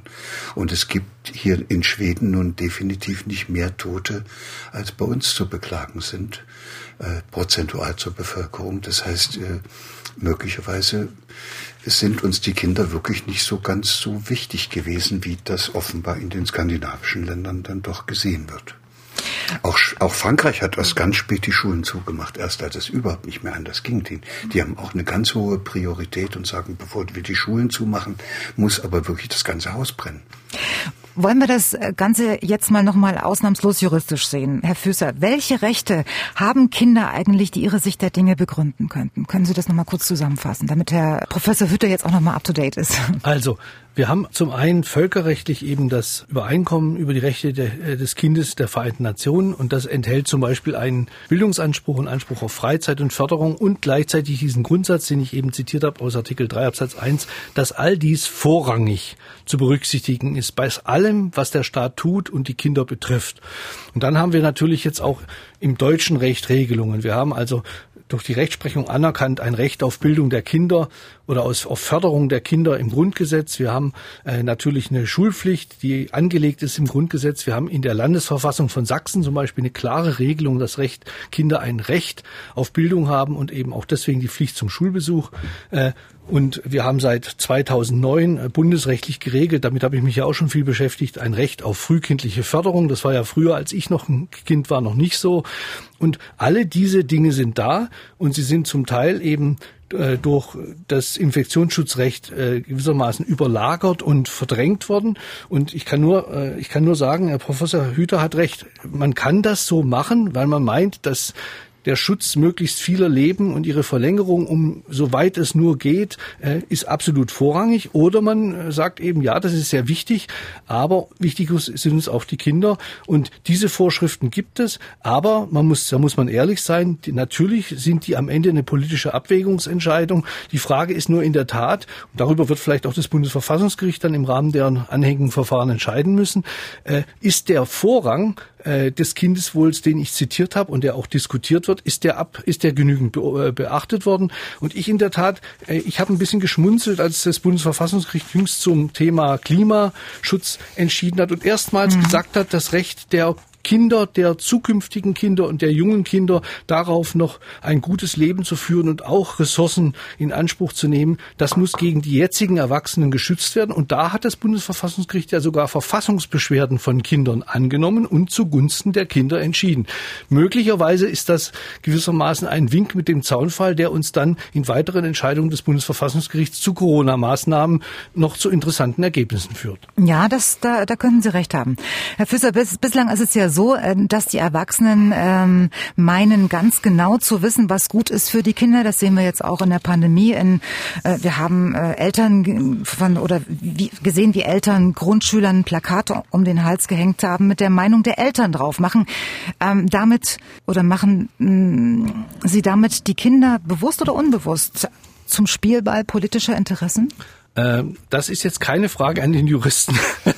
Aber naja, als wieso? Mensch, Sie sind ja auch Vater. Mensch, Sie haben als drei Mensch, Kinder. Als Mensch, als ja. Mensch äh, kann ich Ihnen nur sagen, ich mache solche Sachen nicht. Mhm. Äh, aber in der Tat, wir vertreten zum Beispiel einen, äh, äh wir vertreten Eltern, die sich Sorgen darum machen, dass ihr ein bisschen atemwegs äh, äh, problematisches Kind äh, durch ständiges Maskentragen geschädigt wird, die sich Sorgen machen. Ich habe eben aufmerksam zugehört bei Herrn Professor Hüter, dass das Nicht-Sehen anderer Mimik, der Mimik anderer Kinder und der Lehrer sie vielleicht äh, stört. Und in der Tat, also da, äh, da vertreten wir Eltern, aber nicht, indem sie ihre Kinder irgendwie äh, mit, Mas mit, mit Schildern vors Rathaus stellen oder deren Schuhe, sondern eben so, wie wir es gelernt haben als Juristen. Ähm, welche Klagen vertreten Sie noch? Also ich muss zugeben, in dem Bereich von Kindern machen wir wenig. Wir haben halt äh, die klassischen, äh, ich sag mal, Interessen vertreten, Gaststätten, Hotels, Sport, äh, Sportstätten. Ich ich habe überlegt, aber habe niemand gefunden, ob ich nicht auch einen, einen Jugendsportverein vertreten kann. Wir haben halt auch äh, Leute vertreten, jetzt gerade jüngst die Entscheidung des OVG Mecklenburg-Vorpommern, die zu ihren Ferienwohnungen wollen. Wir sind diejenigen, die diese Entscheidung äh, zum äh, Freiheit für Geimpfte erstritten haben. Äh, aber in der Tat, das muss man auch sagen, äh, die äh, Eltern äh, von Kindern sind oft nicht diejenigen, die äh, da Prozesse äh, äh, initiieren, zumal man zugeben muss, die kosten Nerven und auch Geld. Genau, und warum nehmen Eltern so viel Geld für einen Rechtsanwalt in die Hand? Was bewegt denn die Eltern? Naja, eben diese Verzweiflung, äh, das Gefühl zu haben, es passiert, es passieren Dinge, die sind für sie nicht mehr nachvollziehbar. Also zum Beispiel derjenige, den wir da vertreten zum Thema Masken, der kennt sich auch sehr gut wissenschaftlich mit diesen Dingen aus und äh, die dann sagen, ich muss jetzt ein Zeichen setzen, ich kann es nicht einfach zulassen, da mitzumachen, auch wenn mich das nicht überzeugt. Und äh, solche Leute äh, äh, machen das dann. Oder ein anderer Fall, den wir auch hatten, fällt mir gerade ein, Leute, die sagen, es kann doch nicht sein, dass äh, die Frage, ob ein Kita-Platz jetzt einer der restlichen restlichen Plätze vergeben wird, äh, nach, äh, danach geht, ob derjenige irgendwie systemrelevant ist. Eigentlich muss es doch darum gehen, welche Kinder das am meisten brauchen und die sagen, mein Kind braucht das am meisten, ist ein Trennungskind oder mhm. ist sonst wie betroffen und mhm. kritisieren, wie die Priorisierung der Vergabe von Kitaplätzen funktioniert. Es gab in den letzten Wochen viel Wirbel um ein Urteil eines Familienrichters in Weimar, der die Maskenpflicht für zwei Kinder aufgehoben hat. Jetzt hat der Richter mit Anzeigen wegen Amtsmissbrauchs zu tun. Wie ordnen Sie denn das äh, Urteil von Weimar ein?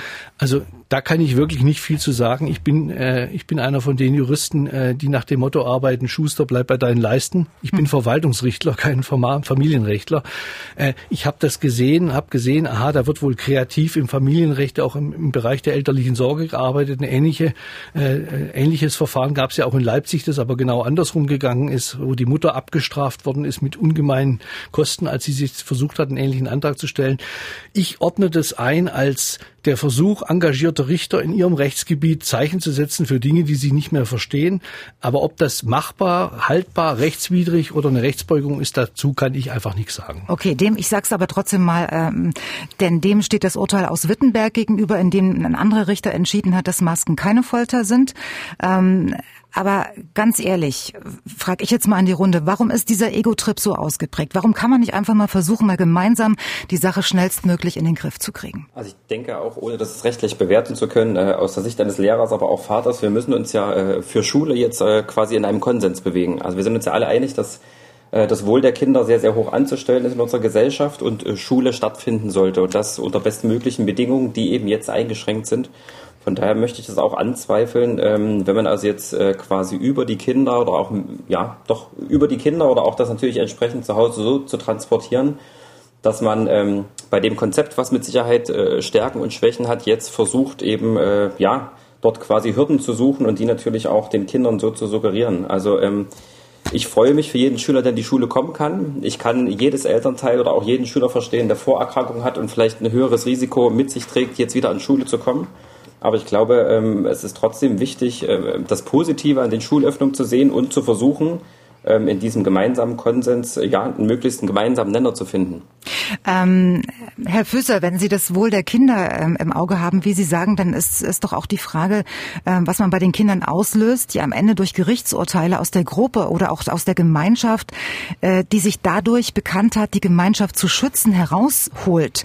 Denn wir schützen ja durch die Masken auch andere. Also meine, ich habe keine Fachmeinung dazu. Äh, mhm. ob das richtig ist. Ich kann nur sagen, auch ich habe mit Interesse verfolgt, wie sich die öffentliche äh, Diskussion zur Frage der Nützlichkeit von Masken entwickelt hat. Ich kann mich genau erinnern, wie Herr Montgomery, immerhin ehemaliger Präsident der Bundesärztekammer, heute Präsident des Weltärztebundes, am Anfang im Deutschlandfunk im März 2020 gesagt hat, er glaubt nicht, dass das irgendwann bringt. Irgendwann hat sich das geändert. Sie meinen die Masken? Ja, irgendwann ja. hat sich das geändert. Ich nehme das zur Kenntnis. Ich trage auch selber Masken. Meine Kinder tragen auch Masken, da wo es sein muss.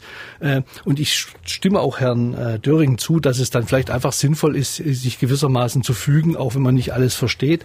Äh, aber ich bitte jetzt um Folgendes, dass Sie nicht erwarten, dass ich die Klagen bewerte, die ich selber führe. Jeder Bürger, jeder Elternteil hat ein Recht darauf, dass sein Standpunkt einer gerichtlichen Überprüfung zugeführt wird. Und wenn Menschen mit Gründen, die ich jedenfalls intern verstehe, zum Beispiel gerade auch mit Blick auf Wahrnehmung von Mimik. Äh, wir sehen alle, wie wir uns jetzt begegnen ohne Mimik. Äh, der Meinung ist, das sollte bei Kindern nicht sein und lässt das gerichtlich überprüfen, äh, die, dann hoffe ich, er redet mit seinen Kindern nicht darüber, die erfahren das gar nicht, dass er das tut. Und wenn er dann keinen Erfolg hat und sich fügt, ist es gut. Und wenn er Erfolg hat und ein Gericht feststellen sollte, das ist nicht richtig, dann ist das der Rechtsstaat in Corona-Zeiten und führt dann eben dazu, dass manche Dinge sich ändern müssen, von denen wir alle vorher gedacht haben, sie sind so richtig. Und solche Dinge sind ja schon passiert. Wir haben ja einige Entscheidungen, wo auch was geändert worden ist. Und und äh, also den Rechtsstaat im Sinne von, wir müssen jetzt alle Gleichschritt gehen, es muss alles einheitlich sein, abzuschaffen, das kann es auch nicht sein. Verantwortungsvolle Eltern gehen meines Erachtens damit so damit um, dass sie da vielleicht irgendwas tun, aber ihre Kinder damit nicht belämmern, mal um mal um es mal ganz platt auszudrücken. Letzte Frage: Wie erklären Sie es oder wie erklärt man es? Ich sage es jetzt mal bewusst: Man es den Kindern am besten, ähm, dass sie nicht mehr Bahn fahren dürfen, weil die Deutsche Bahn ja gesagt hat, ohne Maske nehmen wir keinen mit. Fragen Sie mich das? Auch. Sie sind ja auch Vater. Ich, ich kann da ja schon mal einhaken. Ich glaube, das ist, ist, ist wahrscheinlich schwierig, aber vielleicht müssen wir uns da gar nicht so sehr auf dieses Corona-Thema konzentrieren. Ich meine, das hat ja eher wieder was damit zu tun, wie kann ich meinen Kindern auch vermitteln, ähm, dass wir da alle zusammen an einem Strang ziehen. Richtig. Und, äh, ne? ja, also ja, ja. ich, ich glaube, das ist so, da, da kann man sich jetzt ganz viel sozusagen in die in die Haare bekommen. Ich glaube, das oberste Ziel sollte trotzdem sein, unsere Kinder wieder in die Schule zu bringen. Und ich denke mal, inzwischen nehmen wir alle die Masken, den Mundschutz in Kauf. Wir waren in der Klinik am Anfang auch eher etwas zurückhaltend und sehen jetzt doch, dass es funktioniert, gut funktioniert. Das es ist ein äh, Hilfsmittel, wir können nicht darauf verzichten. Und wenn man das den Kindern auch so vermittelt, also ich erlebe das auch bei meinen Kindern, dass das gar kein großes Thema ist, wenn man kein großes Gewese darum macht und das klar ist, wir brauchen das jetzt, wir kommen ohne das nicht zuran. Das ist jetzt im Moment eine Übergangslösung. Wer weiß, ob wir in fünf Jahren sagen, wir hätten es doch nicht gebraucht, dann akzeptieren viele Kinder das auch so. Ja, die Kinder, ja. Wir hatten ja aber das Thema, dass, dass Kinder oftmals instrumentalisiert werden, auch in dieser genau, Angelegenheit. Aber das, genau, das, ist, das, genau, das ist das Problem sozusagen der, ja, der Eltern. Der Eltern ne? ja, genau, genau, das, ist, das genau. ist wirklich sozusagen das Problem der Eltern. Und die Kinder sozusagen können sich dann natürlich nicht abgrenzen, ganz klar. Die Kinder werden sozusagen da auch emotional mit reingezogen. Wenn ich da noch ja. mal eingreifen darf. Deswegen hat ja das Amtsgericht Leipzig, äh, das mag zwar brutal klingen und ich finde es auch ein bisschen übertrieben, in der Tat in dem Fall, einen Fall der Mutter, die versucht hat, das wie in Weimar äh, nachzumachen, äh, nicht nur gesagt, du hast Unrecht und du wirst mit erheblichen Kosten belastet, sondern hat sogar noch von Amts wegen gemeint, äh, die Überprüfung der elterlichen Sorge der Mutter anregen zu lassen. Also mein Rat an alle Eltern ist, äh, instrumentalisiert eure Kinder allenfalls insofern, dass ihr meint, für eure Kinder irgendwas tun zu können, aber ihr müsst ja mit ihnen nicht darüber reden und das muss ja kein Familienthema sein, was die Eltern jetzt gerade für die Kinder ausstreiten. Das sollten Elters, Eltern wahrscheinlich häufiger tun. Nicht so viel mit ihren Kindern über die Details reden, sondern es einfach machen und wenn Sie dann merken, Sie, Sie haben kein Recht gehabt oder Sie sind damit, äh, Sie sind damit gescheitert, auch damit die, die Kinder nicht zu belämmern. Und wenn Sie merken, Sie schaffen das nicht, sollten Sie es vielleicht von vornherein lassen. Herr Döring, äh, haben Sie in Ihrem Schulalltag auch mit solchen Problemen zu kämpfen, dass äh, Kinder durch die Eltern, weil sie von den Eltern vielleicht unbewusst oder bewusst instrumentalisiert worden sind, aus der Gruppe rausgeholt werden? Also das Problem ist, dass die Kinder jetzt quasi dauerhaft im Distanzunterricht sind. Also die Fälle gibt's. Da mag es medizinische Gründe geben, aber eben vielleicht auch Gründe, dass man sich nicht testen lassen möchte, wie das jetzt zweimal äh, die Woche quasi Pflicht ist. Mhm. Und dann haben wir als Lehrer das Problem, dass wir quasi neben der Distanzgruppe die Aufgaben bekommt, neben der Präsenzgruppe, die aktuell in der Schule ist, eine dritte Gruppe haben, die gegebenenfalls in einer Klasse die also äh, Stand jetzt wahrscheinlich bis zum Ende des Schuljahres keine Unterrichtsstunde mehr genießen werden, die ich aber natürlich trotzdem beschulen muss, denen ich natürlich auch äh, weiterhelfen will in ihrer Entwicklung und äh, ja, die ich natürlich trotzdem zu einem erfolgreichen Abschluss des Schuljahres irgendwie begleiten muss und das ist natürlich faktisch für mich eigentlich gar nicht mehr möglich. Und wie gehen Großes denn die, die Kinder damit um? Haben Sie eine Ahnung? Reden Sie mit denen darüber? Schwierig. Also äh, mich betrifft es jetzt selbst als Klassenlehrer nicht, von daher äh, betrifft es mich vielleicht in dem Fall nur als Fachlehrer. Ähm, da versuche ich natürlich Kontakt zu halten. Das ist meist über E-Mail oder wenn ich die Möglichkeiten habe, im Unterricht auch den Schüler vielleicht per Video einzubinden. Aber nichtsdestotrotz äh, lebt er ja dann schon relativ isoliert. Also wenn ich mir vorstelle, dass äh, bis Juli das Kind nicht wieder da ist, dann ist es ja aus dem eigenen sozialen Kontext aus der Klasse herausgewachsen und äh, ob man das dann auch so einfach wieder auffangen kann. Also ich sehe da viele, viele negative Folgen, die damit verbunden sind, die vielleicht von den Eltern so gar nicht beabsichtigt sind aber das Kind irgendwo schon dann ähm, in besonderer Weise herausstellen und das vielleicht eher im negativen Sinne. Also wir sehen das teilweise auch im Kinder- und Jugendpsychiatrischen Bereich. Ich denke, es wird bestimmt Kinder gehen. Also das, das wäre mir auch ganz Darf ich mal ganz kurz ja. fragen, bevor Sie weitermachen, äh, Frau Dr. Seeger, ähm, wie viel Prozent der Kinder betrifft es denn in Ihrer Schule? Da habe ich jetzt so keine Zahl. Ähm, ich würde jetzt sagen, äh, äh, ja, schwer zu sagen. Also ich glaube, vielleicht 20 Kinder von 600. Mhm. Frau Dr. Also Seeger, jetzt, jetzt, jetzt dürfen Ich denke, was ich schon ganz wichtig finde, es gibt bestimmt auch Kinder oder es wird Kinder geben, die sozusagen wirklich aus somatischen Gründen aufgrund von Erkrankungen sozusagen mhm, jetzt einfach dort ja. deutlich gefährdet sind. Was wir aber sozusagen schon auch sehen, äh, dass wir natürlich Kinder haben mit Schulvermeidung, mit Schulverweigerung, mit auch äh, wirklich großen Ängsten in die Schule zu gehen. Und da ist natürlich Corona jetzt gerade eine perfekte Lücke, ähm, zu Hause zu bleiben. Ähm, äh, die machen wir uns natürlich genauso Sorgen. Ne? Wo wir sagen, da ist natürlich jetzt gerade ganz schwer, ganz wenig Handhabe auch seitens der Schule sozusagen, die Kinder wieder zurückzubringen, also wieder wirklich in den regulären Unterricht. Äh, und das sehe ich ähnlich wie Herr Döring. Die Kinder hängen einfach sozusagen bis zum Sommer wirklich deutlich ab. Hm. Katrin Tominski aus der Dienstagsdirektredaktion ist jetzt bei uns im Studio mit den Anmerkungen und vielleicht auch Fragen unserer Hörerinnen und Hörer. Katrin, wie sieht's aus? Ja, hallo Sina.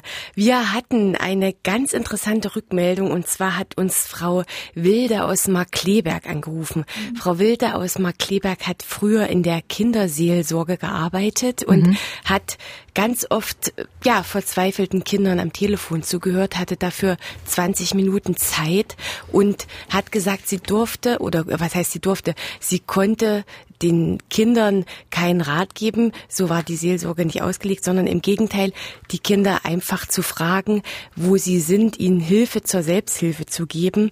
Und sie sagt, Nöte der Kinder hat es eigentlich schon immer gegeben und das hat sie an dieser Hotline sehr, sehr gut gemerkt und sie wollte auch nochmal darauf aufmerksam machen, dass diese Nöte und die Notfälle, die sie betreut hat über diese Kinderseelsorge, nicht nur aus sozial schwachen Familien gekommen sind, sondern auch aus, ja, sehr wohlhabenden Familien, wo die Kinder dann verzweifelt gewesen sind und da angerufen haben. Und unsere Sendung hat sie sozusagen jetzt wieder daran erinnert und sie wollte aufmerksam machen, machen, dass Kinder eigentlich immer den ganz besonderen Schutz bedürfen von uns Erwachsenen und ja manchmal auch ganz leise leiden und wir das gar nicht mitbekommen als Erwachsene. Dann hat sich auch die Ute Klose nochmal gemeldet bei uns aus Frohburg in Sachsen und Frau Klose sagt, sie ist Mutter von zwei Kindern und sie ist wirklich sehr, sehr froh, dass ihre Kinder schon erwachsen sind und sozusagen nicht mit durch die Pandemie gehen müssen, sie sich jetzt keine Sorgen machen machen muss, weil wenn ihre Kinder kleiner wären, würde sie sich tatsächlich sehr viele Sorgen machen, weil sie der Meinung ist, viele Kinder sind jetzt schon total verängstigt. Viele haben auch nicht die technischen Voraussetzungen, um zu Hause zu lernen. Und ja, den Kindern fehlt es einfach zu spielen und unbekümmert ihr Leben zu leben. Soweit erstmal die Rückmeldung, die ich jetzt hier in die Runde geben konnte. Katrin, ich danke erstmal und äh, wenn Sie auch noch Anmerkungen haben oder vielleicht auch Fragen an unsere Gäste, dann Rufen Sie an, kostenfrei die 0800 637 7272 oder schreiben Sie uns eine Mail über MDR Sachsen Radio De. Herr Professor Hüter, wir haben jetzt gerade die ganze Zeit äh, darüber gesprochen, wie Eltern äh, unter Umständen Kinder äh, instrumentalisieren, bewusst oder unbewusst, äh, für ihre Meinung und für ihre Ansichten. Was tut man den Kindern eigentlich damit an, wenn sie zum Spielball von unterschiedlichen Meinungen in der Erwachsenengesellschaft werden und vor allem, wenn sie es merken? Ach, ich glaube, dass äh, sehr verängstigte Menschen einfach dann auch hirntechnisch sehr kopflos werden. Das heißt, äh, wenn ich es mal so ganz wissenschaftlich sagen darf, da fällt dann das Frontalhirn aus, mit dem wir normalerweise in der Lage sind, äh, Handlungen zu planen, Folgen abzuschätzen, Impulse zu kontrollieren, bisschen Frust auszuhalten und uns auch in andere hineinzuversetzen. Und das ist schon eine interessante Frage, was eigentlich mit einer Gesellschaft wird, die jetzt schon ein ganzes Jahr lang so äh, massenhaft verängstigt umherläuft, äh, das ist kein guter Zustand für eine Gesellschaft und das kriegen dann die Kinder zwangsläufig ab. Und deshalb ist mir es immer wichtig, dass wir auch darüber reden, wie wir die Erwachsenen stärken können, dass die es nicht mehr nötig haben, ihre Kinder zu instrumentalisieren oder ihren Kindern ihre eigenen Ängste aufzubürden. Und das ist nun eine sehr spannende Frage, die viele Erwachsene äh, haben ja diese Vorstellung, dass es so furchtbar gefährlich ist. Und äh, da ist es leider so, dass eine, eine Vorstellung davon, was gefährlich sein könnte, ist schlimmer als die eigentliche Gefahr. Also ich habe immer dieses schöne Beispiel, wenn ein Löwe vor der Tür sitzt hier unten an meinem Haus und ich mache die Tür auf, mhm. dann mache ich sofort die Tür wieder zu und das ist ein Reflex und das geht von ganz allein. Da sorgt mein Hirn dafür, dass mich der Löwe nicht frisst. Fertig. Wenn ich aber abends im Bett sitze und mir vorstelle, wie viele Löwen äh, vor der Tür sitzen und wie die alle auch hungrig sind und durch die Fenster gucken. Und wenn meine Frau mir dann auch noch sagt, sie hätte auch schon davon gehört, dass überall gefährliche Löwen sind, dann sitze ich hilflos im Bett. Was soll ich da machen? Ich, es nützt nichts, die, diese Fenster zuzumachen. Und deshalb ist die Vorstellung von etwas, was sehr bedrohlich ist, im Grunde genommen schlimmer als die eigentliche Bedrohung. Und da sind wir eben sehr nah an einem Punkt, weil man natürlich die Vorstellung einer Bedrohung sowohl äh, herbeireden kann und stärker machen kann, man kann sie aber auch abschwächen. Und so haben wir jetzt auf einmal eine Situation, wo Manche Menschen versuchen, diese Vorstellung herunterzuspielen, also diese Angst, die man sich da vorstellt, mhm. was da alles dahinter steckt, und andere äh, versuchen, die zu instrumentalisieren, indem sie also die noch schlimmer machen, als sie vielleicht eigentlich ist. Und deshalb hilft dann das Einzige, äh, was man wirklich tun könnte, dass man diese Erwachsenen stärkt. So, und da ist die Frage, wie stärkt man die? Und dann merken sie, da wird es auf einmal gar nicht mehr so ganz einfach. Ich habe lange drüber nachgedacht, wie das geht. Vorhin hatten wir schon dieses wunderbare Stichwort Gelassenheit. Ja, aber wie mhm. soll man gelassen bleiben, wenn man Angst hat?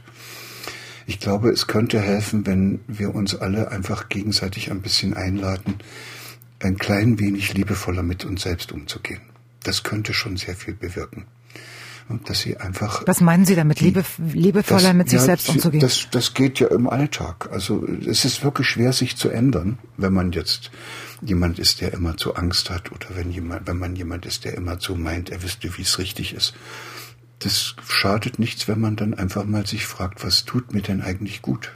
Also beim Essen, beim Fernsehen, Schalten Sie einfach mal diese hundertste Corona-Diskussionssendung ab. Gucken Sie abends mal nicht noch ein Krimi, bevor Sie einschlafen. Sie wissen doch, dass Ihnen das nicht gut tut. Sondern die Und Doku so mit den man, Löwen. nee, aber so, so gewinnt man ja. plötzlich Raum, äh, mhm. um einfach auch mal wieder sich als Gestalter seines eigenen Lebens äh, zu erleben. Und das gibt dann Menschen sozusagen die Möglichkeit, sich wieder mit sich selbst zu verbinden und dann fangen die auch an, stärker auf das zu achten, was ihnen wirklich wichtig ist. Und so verschieben sich plötzlich Bedeutsamkeiten und Wertigkeiten im Leben. Dann fragt man sich, worum geht's denn eigentlich und was ist denn wirklich wichtig?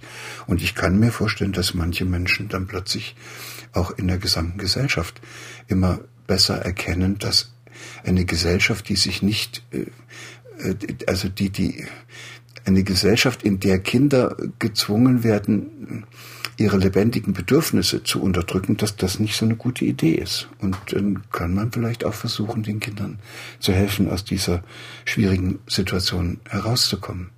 Und mir ist noch ein Aspekt wichtig, der hat überhaupt noch keine Rolle gespielt und wir werden sicherlich dann noch Anrufe bekommen und es werden sich Leute beschweren darüber, dass wir das nicht thematisiert haben. Aber es gibt ja auch viele Kinder, die äh, ohnehin schon Schwierigkeiten haben. Also ich denke an die vielen Migranten, die jetzt mit Mühe und Not im Klassenverband in der Schule Deutsch gelernt haben. Mhm. Ich höre die ersten Stimmen, die mir sagen, die haben alle ihr Deutsch wieder verlernt.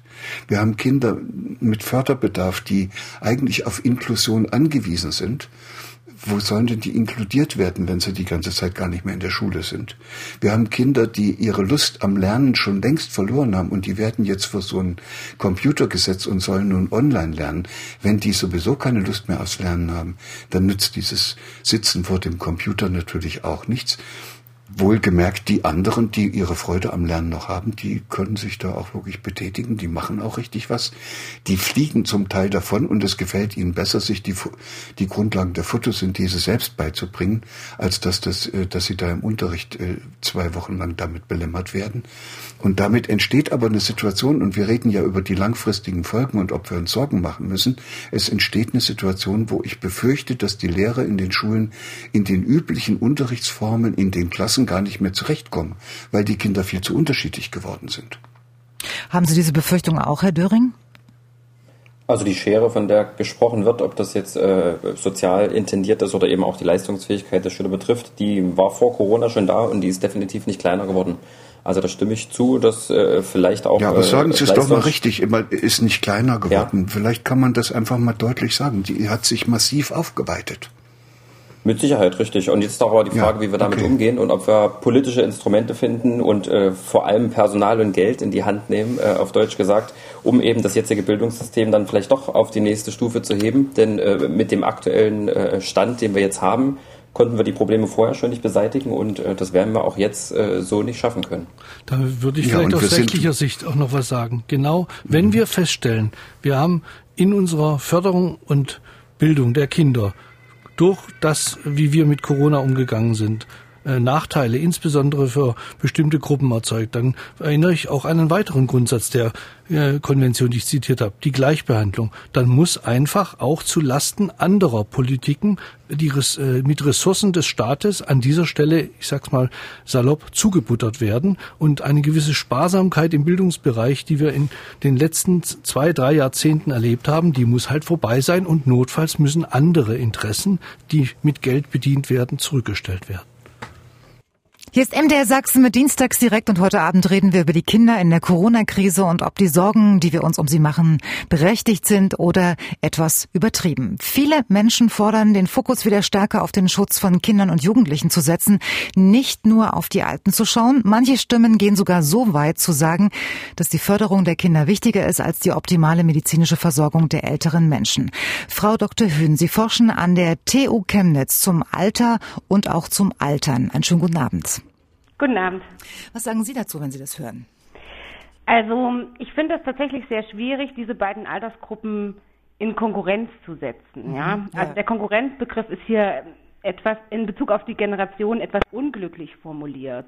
Kinder und die Alten sind auf unseren besonderen Schutz angewiesen und bedürfen unserer Aufmerksamkeit. Also die Kinder sind unsere Zukunft und die Alten sind unser Gedächtnis. Ja, wir können ja. also auch sehr viel von den Alten lernen und viele haben auch schon mehrere Lebenskrisen hinter sich und sind deswegen jetzt in der Krise auch viel gelassener, viel resilienter, viel optimistischer.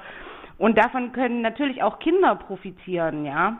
Also die Erfahrung der Alten für die Bewältigung der Krise ja. kann für beide Altersgruppen sehr hilfreich sein, weil sie im Prinzip diese Erfahrungen auch teilen, ohne dass ich jetzt die Erfahrung von beiden Altersgruppen per se gleichsetzen will. Ja. Also ich würde daher nicht von einem Konkurrenzverhältnis sprechen. Aber das würde es ja, das würde es ja dann automatisch werden. Ne? Also wir reden immer so viel von Solidarität und Zusammenhalt, aber wenn das wirklich so wäre und wir den Fokus jetzt mehr auf Kinder und, und Jugendliche ähm, setzen würden, dann, dann war es das doch mit der Solidarität. Ja, aber nur, wenn die mittleren Altersgruppen, die ja meistens den Diskurs bestimmen, die Jungen und die Alten gegeneinander ausspielen. Und im öffentlichen Diskurs kommen tatsächlich beide, also sowohl die Jungen als auch die Alten, wenig selbst zu, zu Wort. Ja, sie sind ähm, also primär durch die Menschen in der mittleren Altersgruppe vertreten, die dann für die Jungen und für die Alten sprechen. Selbst bei den alten Menschen, die das größtenteils noch gut könnten, die bekommen selten eine eigene Stimme und tauchen im Diskurs dann eher so als Sündenböcke für die Leiden und Einschränkungen der anderen auf mhm. oder, wie wir das jetzt in der zweiten Welle stark gesehen haben, so als Schreckgespenst, wenn sie in großer Anzahl sterben. Und so eine Entsolidarisierung lässt sich verhindern, wenn wir uns bewusst machen, dass eben jedes Leben schützenswert ist und wenn wir auch zum Beispiel ermöglichen, dass sich Alte und Kinder schnell wieder sehen können, wieder voneinander profitieren können. Zum Beispiel, indem man, was man ja jetzt gerade auch wieder diskutiert, die Kontaktbeschränkung für geimpfte Alte aufhebt. Und das würde dann eben auch für die, für die Kinder und für die Alten mehr Lebensfreude bedeuten, weniger Isolation, mehr Zusammenhalt und auch die mittleren Altersgruppen werden eben dadurch, dass die Alten wieder in die Betreuung einspringen können, entlastet und die Kinder profitieren eben vom gemeinsamen Spiel oder vielleicht auch von Nachhilfe durch die Großeltern mhm. und eben auch durch deren Zuwendung letztlich, ne, die ja jetzt auch gefehlt hat lange ja. Zeit. Wissen Sie denn, wie alte Menschen ähm, auf äh, diese Forderungen reagieren? Haben Sie da Erfahrungswerte? Haben Sie mit den Menschen schon mal gesprochen? Wir haben tatsächlich viele Interviews geführt, aber jetzt noch nicht für die dritte Welle. Mhm. Wir haben in der ersten und in der zweiten Welle Interviews mit alten Menschen, für die das tatsächlich eine sehr große Belastung war, dass sie ihre Enkel nur eingeschränkt oder eben gar nicht mehr sehen konnten in den letzten Monaten. Meiner Meinung nach hätten wir jetzt die Chance, wirklich ähm, mit den Generationen auf Augenhöhe zu reden. Stattdessen vertiefen wir ja eigentlich äh, die Kluft, die wir in der westlichen Welt eh schon haben, dass eigentlich nur die Jugend zählt im Vergleich zu anderen Kulturen, in denen die Alten mehr gewertschätzt werden als bei uns. Ja, das ist durchaus der Fall. Also wenn Sie sich da manche Foren durchlesen oder manchen Alltagsgesprächen lauschen, die so auf der Straße oder wo auch immer beim ähm, Bäcker geführt werden. Die Alten haben tatsächlich in der Gesellschaft einen sehr schlechten Stellenwert bei uns. Also gerade in Foren oder so, da liest man ja oft, es sterben ja sowieso nur die Alten oder die wären ja sowieso bald gestorben mhm. oder Warum müssen wir alle leiden, obwohl nur die Alten betroffen sind? Die könnte man doch total isolieren oder Richtig. also sowas ist ja tatsächlich sehr sehr weit verbreitet in unserer Gesellschaft und man sieht auch hier schön, dass sehr selten differenziert wird, wer eigentlich zur Risikogruppe gehört, ja. Mhm. Also man und, sagt ja, ein Drittel der Deutschen sind Risikogruppe. Ja, ja. Wie, wie will man das die isolieren? Das ist durchaus möglich. Ne? Mhm. Und viele wissen es ja auch gar nicht. Gerade die in den mittleren Altersgruppen sind, wissen ja gar nicht, dass sie zur Risikogruppe eventuell gehören, weil irgendwelche Krankheiten noch nicht entdeckt sind oder so. Ne? Mhm. Und was wir jetzt auch festgestellt haben bei den Covid-19-Toten, die werden eben nicht demnächst gestorben, sondern im Durchschnitt haben die zehn Lebensjahre verloren. Also für viele die gesamte Schulzeit, wenn, wenn man ja, das jetzt mal wieder in Relation zu, zu den Kindern setzen möchte. Mhm. Was auch gar nicht gesehen wird, ist, dass die Lebensphase Alter heute ja tatsächlich sehr divers ist. Also wir haben ja heute auch sehr viele aktive und gesunde 80-Jährige und die haben ja noch lange nicht mit ihrem Leben abgeschlossen. Den Wert eines Lebens an seinem Alter festzumachen, also das ist nicht nur traurig für eine Gesellschaft, sondern das ist auch für die Menschen selbst eigentlich entmenschlichend, weil das Alter wird früher oder später auf jeden von uns höchstwahrscheinlich zukommen. Frau Dr. Hühn, woher kommt es eigentlich, dass wir die, die, die alten Menschen nicht auf Augenhöhe sehen, sondern ähm, dass wir halt so argumentieren, wie einige von uns es jetzt äh, tun äh, und sagen, wir müssen wieder mehr ähm, Fokus auf die Jungen legen. Und äh, das klingt ja so, als ob die Alten außen vor sind. Warum ist das so? Das liegt vor allem daran, dass wir eine Leistungsgesellschaft sind mhm. und dass ähm, weniger leistungsfähige Menschen, dass denen einfach weniger Wert auch zugemessen wird. Ja, sie werden sozusagen sukzessive aus der Leistungsgesellschaft moderner Industriestaaten ausgegliedert, sobald sie in ein gewisses Alter kommen. Das ist eine Bewertung, die die Gesellschaft vornimmt eines Menschen an seiner Leistungsfähigkeit und Nützlichkeit für die Gesellschaft. Und dann wird älteren Menschen eben abgesprochen, dass sie die Fähigkeit haben, für die Gesellschaft irgendwie hilfreich und nützlich zu sein. Sagt Melanie Hühn, sie ist Altersforscherin an der TU Chemnitz. Wir haben das Interview vor der Sendung aufgezeichnet. Hier ist Dienstags direkt bei MDR Sachsen. Ich gebe jetzt die Frage nochmal in die Runde. Wollen wir die Konkurrenzsituation, äh, die wir ja mit der Forderung, dass äh, die Kinder an erster Stelle stehen, ähm, initiieren würden, zwischen Jung und Alten wirklich haben oder nicht? Das äh, frage ich Sie, Frau Dr. Seeger. Nee, ich denke mal, die wollen wir alle sozusagen nicht haben. Äh, ich habe das ja vorhin schon gesagt. Ich finde es ganz wichtig, dass wir nicht entweder oder oder wer steht an erster Stelle, sondern dass wir es wirklich als trotzdem gesamtgesellschaftliches und uns bewusst sind, dass im Moment Kinder, Jugendliche ähm, zurückstecken müssen. Wir können sie auch noch nicht abschätzen, sozusagen, ist das der richtige Weg, ja oder nein. Also das ist wirklich ein nach besten Möglichkeit, nach bestem Gewissen und Wissen sozusagen das zur Hand haben. Aber ich denke mal, die Chance, die wir jetzt haben, ist uns jetzt schon darauf vorzubereiten, was eventuell kommt. Wir alle wissen, dass Kinder Lernrückstände haben werden, dass sie Förderrückstände haben werden, dass es zu emotionalen, Sozialbelastungen kommt. Das wissen wir und sozusagen uns jetzt rechtzeitig darauf vorzubereiten, also wirklich Bildungssysteme mit zu unterstützen. Gerade bei uns in der Kinder- und Jugendpsychiatrischen Versorgung, ich hatte es ganz am Anfang schon gesagt, wir haben inzwischen Wartezeiten von über einem halben Jahr. Ne? Das mhm. ist nichts Neues, das ist altbekannt, wir aber immer wieder die Rückmeldung bekommen, die Kinder- und Jugendpsychiatrische Versorgung in Sachsen ist nicht gefährdet. Für uns ist es inzwischen schon zynisch.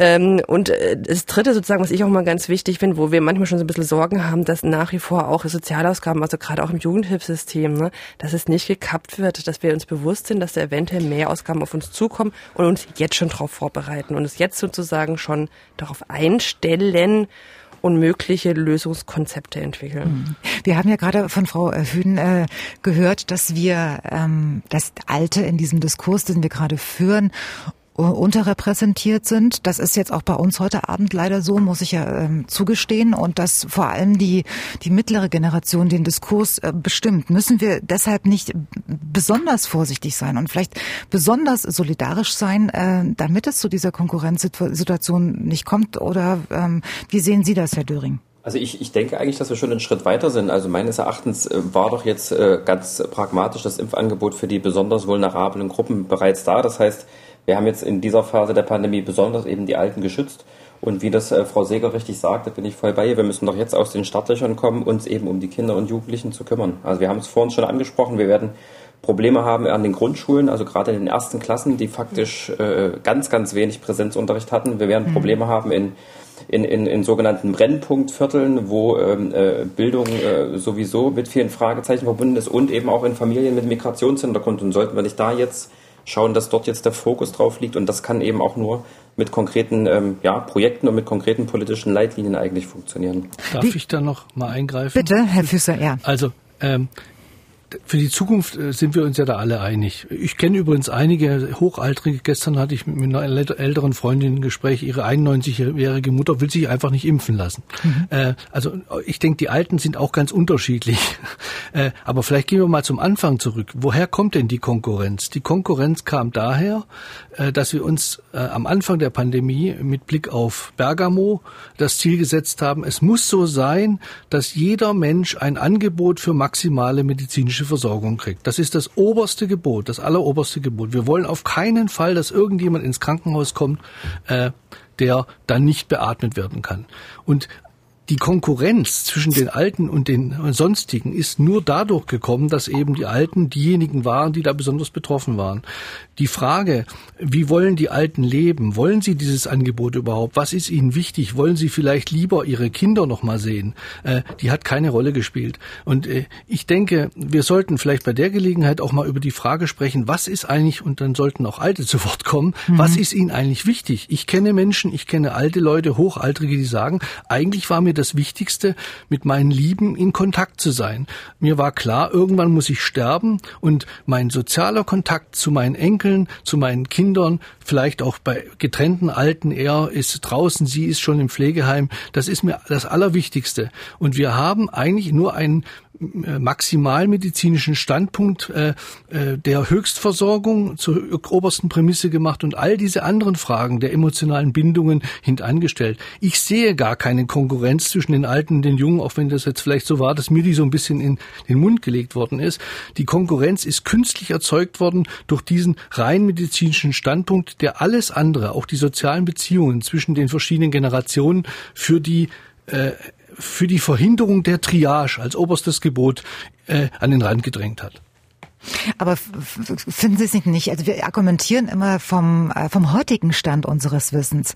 Wenn wir zurückschauen und gerade dieses äh, Problem jetzt ähm, nochmal erörtern, dass äh, die Kontaktbeschränkungen da wirklich ganz rigoros runtergefahren worden sind, hat das nicht auch damit was zu tun gehabt, dass wir vor einem Jahr so, so unheimlich wenig wussten, dass wir wirklich auf Nummer sicher gehen äh, mussten, dass das alles entschuldigt auch? Ja, das ist auch richtig. Also in der Tat, das habe ich eben auch äh, nicht gesagt. Äh, es hat niemand gesagt. Wir wussten im April 2020, ich habe mich heute extra nochmal schlau gemacht, auch noch nicht, dass die Kinder nicht wirklich betroffen sind. Von daher war es auch am Anfang der Pandemie ganz sicher richtig, erstmal die Schulen zuzumachen, einfach auch um die Kinder zu schützen.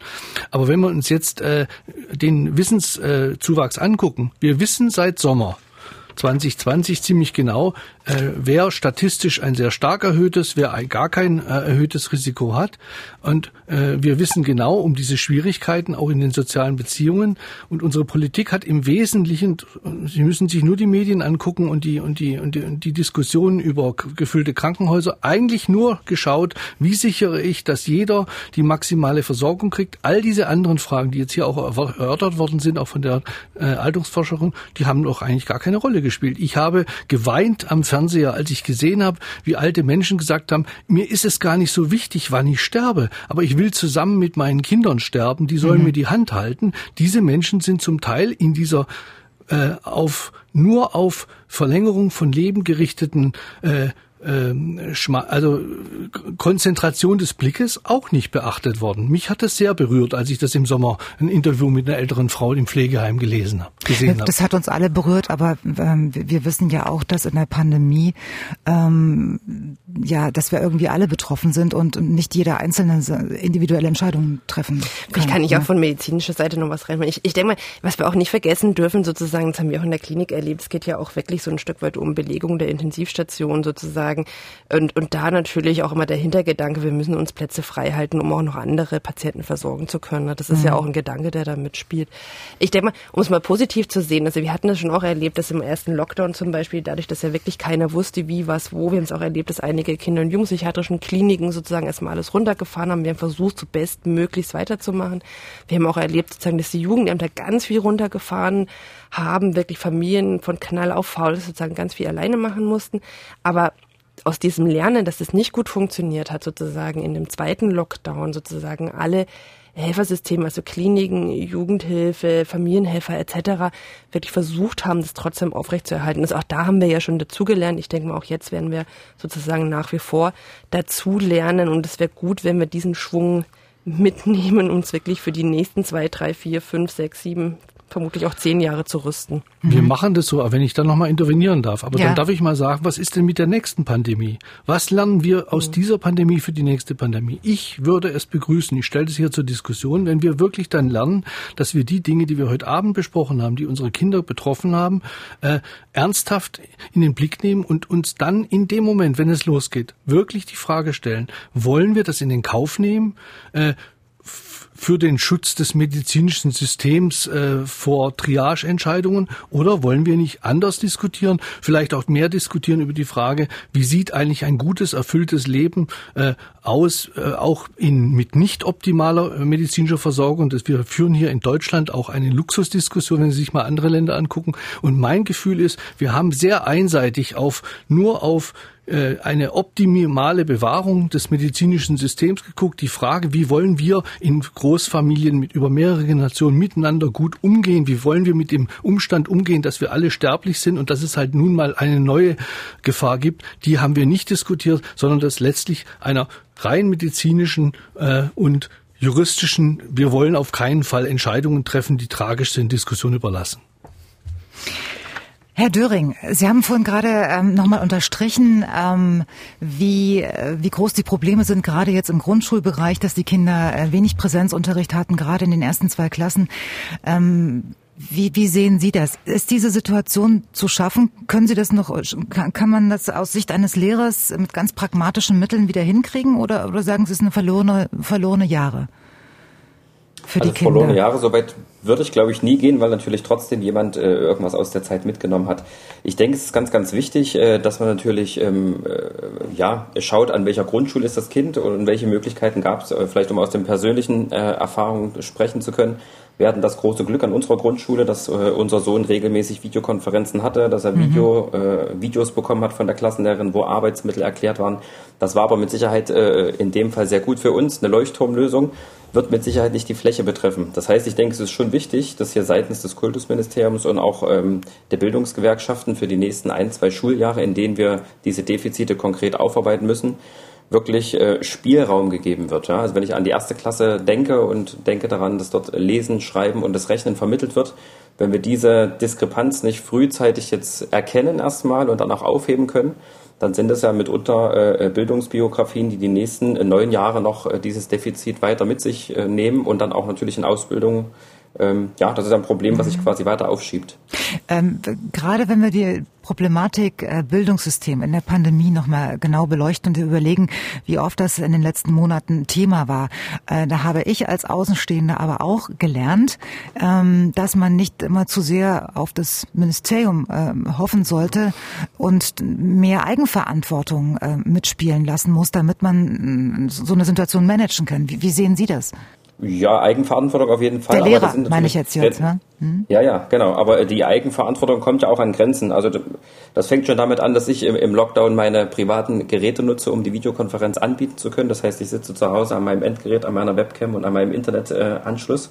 das mache ich sehr gerne, weil nur so erreiche ich die Schüler. Mhm. Ich kann es aber persönlich schwer gewährleisten, dass alle Kinder ein Endgerät haben. Auch da gab es Möglichkeiten über die Schule bei sozial schwachen Familien Leihgeräte zu geben, aber mhm. auch das sind keine flächendeckende Lösung. Das heißt, ich sehe schon den Willen bei den Kollegen, äh, auf die Situation einzugehen. Mit Sicherheit war das keine einfache und man musste viele gewohnte Dinge in der Planung des Unterrichts, in der Auswertung des Unterrichts, auch in den äh, methodischen Mitteln, die natürlich online deutlich beschränkter sind, eingehen.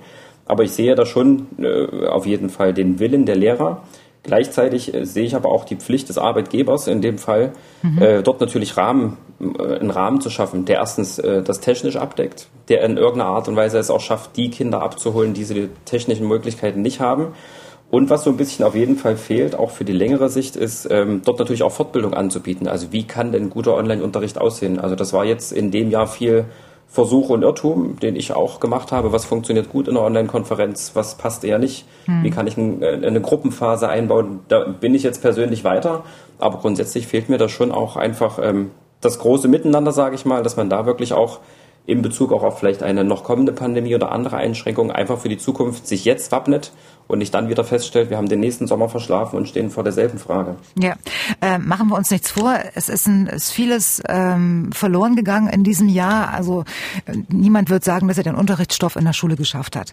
Gesetzt den Fall, es läuft alles nach unseren Vorstellungen und die Kinder sitzen wieder im September in der Schule und äh, Präsenzunterricht ist wieder Normalität. Äh, wie, wie denken Sie, können Sie es schaffen, ähm, das zu kompensieren, was jetzt verpasst wurde?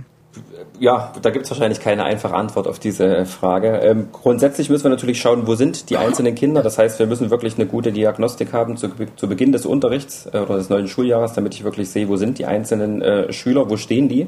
Mhm. Und dann ist es natürlich für mich äh, in den jetzigen personellen Ressourcen schwierig, wirklich noch weiter differenzierte Angebote zu machen, die mit Sicherheit notwendig sind. Das heißt, mit dem aktuellen Personalschlüssel sehe ich wenig Möglichkeiten, auf diese, wie wir das vor uns auch schon besprochen haben, weiter voranschreitende Schere wirklich adäquat reagieren zu können. Also Sie brauchen also Nachhilfe, also, Personal für Nachhilfe, oder? Verstehe ich Sie richtig? Unter anderem, unter anderem. Also einfach Assistenzen an Schule, mhm. die natürlich äh, Möglichkeiten geben, dass ich eben gesonderte Gruppen vielleicht bilden kann, indem ich sage, ich kann vielleicht ähm, ähm, zusätzliche Sachen anbieten, aber auch da müssen wir uns die Frage stellen, ist es damit getan oder ist, ist es den Kindern geholfen, wenn sie dann nachmittags auch noch zwei, drei Stunden Nachhilfeunterricht äh, äh bekommen, der vielleicht inhaltlich wichtig ist, aber den Kindern natürlich noch mehr äh, Bewegungs- oder auch Freizeit nimmt. Also das reinweg äh, Nachhilfe geben on top auf das, was sowieso im nächsten Jahr vermittelt werden soll, ist in meinen Augen auch keine Lösung, die äh, befriedigt. Wir waren gerade so beim Fazit angelangt. Was müssen wir unbedingt ähm, aus dieser Pandemie lernen? Was dürfen wir nicht vergessen für alles, was danach kommt? Und das frage ich jetzt auch den Hirn, ah, pardon, den Hirnforscher Professor Gerald Hüter. Er ist nämlich auch wieder da und heute zum zweiten Mal aus der Leitung gefallen. Sie müssen sich einen neuen Computer kaufen, Herr Hüter. Ich weiß nicht, woran es liegt. Es liegt an der Sendung mit Ihnen. was, was ist Ihr persönliches Fazit?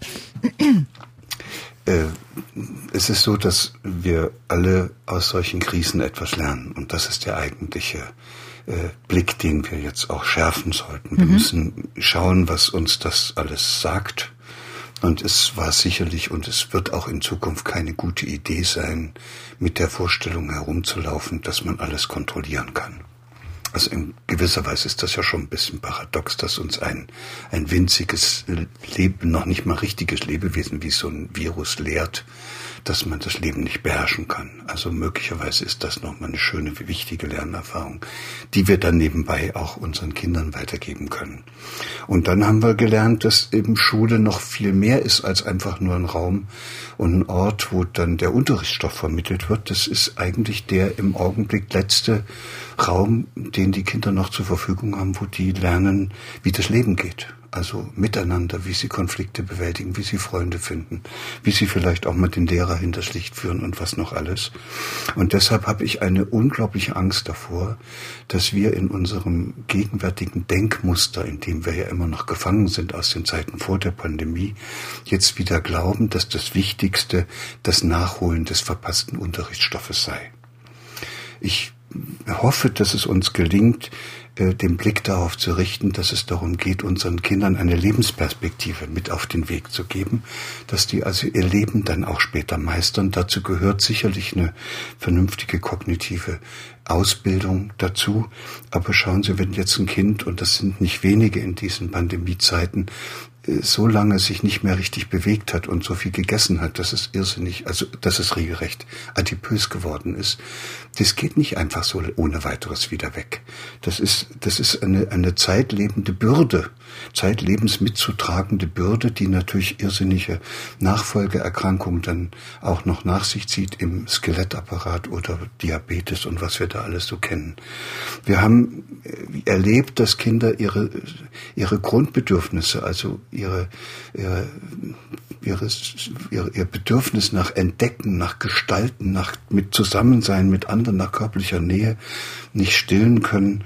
Und es wäre furchtbar, wenn wir jetzt äh, nur noch darauf achten, dass die möglichst ihren Unterrichtsstoff nachholen und dabei vergessen, dass das, was die Kinder wirklich brauchen, nicht Unterricht ist, sondern äh, Lebendigkeit, mit der Richtig. sie sich dem Leben zuwenden. Ich, ich, kann, ich kann Ihnen da sehr folgen, aber das, das, das hieß ja, es müsste sich ein ganzes Bildungssystem ändern, weil äh, dann müssten auch äh, am Ende des Tages andere Sachen abgefragt werden als das, was es im Moment ist, weil äh, da geht man ja in Prüfungen nur sehr ja, wenige Kompromisse ja, ein. Aber, aber wozu, wozu haben wir denn Wissenschaft und wozu bin ich denn Hirnforscher? Ich bin dann nicht Hirnforscher, damit ich ständig Erklärungen dafür liefere, dass es so, wie es ist, richtig ist.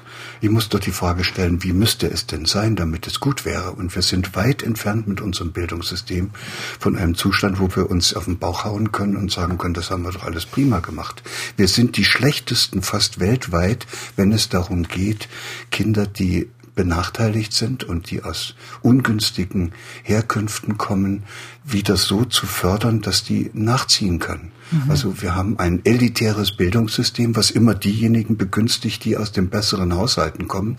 Und wenn wir uns jetzt vorstellen, dass sich das in der Pandemiezeit noch mal zusätzlich verstärkt hat, dann habe ich nicht viel Hoffnung, dass uns das jetzt anschließend besser gelingt als vorher, diese vielen äh, Defizite, die nun vor allen Dingen bei bestimmten Kindern entstanden sind, wieder auszugleichen. Ja, und dann nehmen Sie noch dieses Thema Gemeinschaft. Also wir müssen doch auch Kindern die Gelegenheit geben, sich als Teil dieser Gemeinschaft zu erleben und äh, und dann gehört doch dazu, dass man auch diesen Kindern die, die, die eine Vorstellung davon vermittelt, dass sie für uns wichtig sind. Es geht doch nicht nur darum, dass wir die Kinder ständig unterrichten, sondern die wollen doch auch eine Bedeutung in dieser Welt erlangen. Und das bekommen sie nicht dadurch, dass wir ihnen ständig beibringen, wie sie zu sein haben, sondern das bekommen wir nur dadurch, dass wir ihnen Gelegenheit geben, sich in dieses Leben einzubringen und sich um das zu kümmern, was ihnen auch wirklich wichtig ist. Und solche Fragen stellt dieses Schulsystem nicht. Und deshalb ist das sicherlich äh, eine der wichtigsten Lehren aus dieser Pandemiezeit, dass wir auch nochmal fragen, was haben wir denn hier überhaupt für ein Schulsystem aus dem vorigen Jahrhundert und ist denn das für das 21. Jahrhundert in dieser Weise, wie es bisher betrieben worden ist, noch tragfähig? Das hat nichts mit, mit den Lehrern zu tun. Die geben sich eine Riesenmühe aber es hat was damit zu tun, was wir als Erwachsene meinen, worauf es in der Schule ankommt. Und da würde ich eben gerne den Blick darauf richten, dass es in der Schule um mehr geht als um das Lernen. Ich das bin Hirnforscher und ich weiß, dass äh, unser gegenwärtiges Verständnis von Lernen bei den meisten Menschen sich auf das beschränkt, was in der Schule stattfindet. Das ist ein irrsinnig blödsinniger, ein, eine richtig blödsinnige Idee, weil alles, was lebendig ist, lernt. Eine einzelne Zelle kann lernen, eine Pflanze kann lernen und ein Mensch kann auch lernen und ein ganzes Familiensystem kann lernen und auch eine ganze Gesellschaft kann was lernen. Man braucht zum Lernen auch kein Gehirn. Das Lernen ist ein Grund, eine Grund eine Grundmerkmal des Lebendigen. Und wenn Kinder ihre Freude am Lernen verlieren, dann verlieren die ihre Lebendigkeit. Und das ist doch das, das sind die Fragen, mit denen wir uns im Augenblick befassen müssten, um dann, um dann zu fragen, wie können wir den Kindern ihre Lebendigkeit zurückgeben? Und damit käme dann auch die Freude am Lernen wieder. Und das wäre jetzt Stoff für eine ganze Sendung. Herr Professor Hütter. Das ist Stoff für eine, ganze, ganze, Sendung, aber es genau. ist, aber es ist doch ab und zu mal notwendig, dass man mal wirklich das sagt, was, was wirklich gemacht werden müsste und wo sich etwas verändern müsste, anstatt dass man ständig über irgendwelche kleinen Reformchen nachdenkt, wie man etwas, was sowieso nicht so gut ist, dann noch hier und da ein bisschen verbessert. Wir haben unseren ganzen Mut verloren, auch mal einen Neuanfang zu wagen und ein Vorschlag für so einen Neuanfang wäre, wenn wir uns darauf verständigen können, dass in unseren Schulen in Zukunft kein einziges Kind mehr seine ihm angeborene Freude am Lernen verlieren darf. Das wäre doch mal was. Und das ist auch das Ideal, dass eigentlich diese Konvention, die ich mehrfach zitierte, hatte. Ich wünsche mir für eine zukünftige Pandemie, dass es verpflichtend vorgegeben ist, dass diejenigen, die entscheiden, so jemand wie Herrn Professor Hüter an ihrer Seite haben und sich jedes Mal, wenn sie eine Entscheidung fällen, die Frage stellen müssen, haben wir das, was wir da gesagt bekommen haben, hinreichend bedacht? Herr Döring. Ja, und wollen wir das, wollen wir die Welt verwalten oder wollen wir sie gestalten? Das sind zwei völlig verschiedene Dinge. Muss man aber eine Vorstellung haben, wohin und wofür man sie gestalten will. Herr Döring, gibt es schon Hausaufgaben mhm. im Sportunterricht?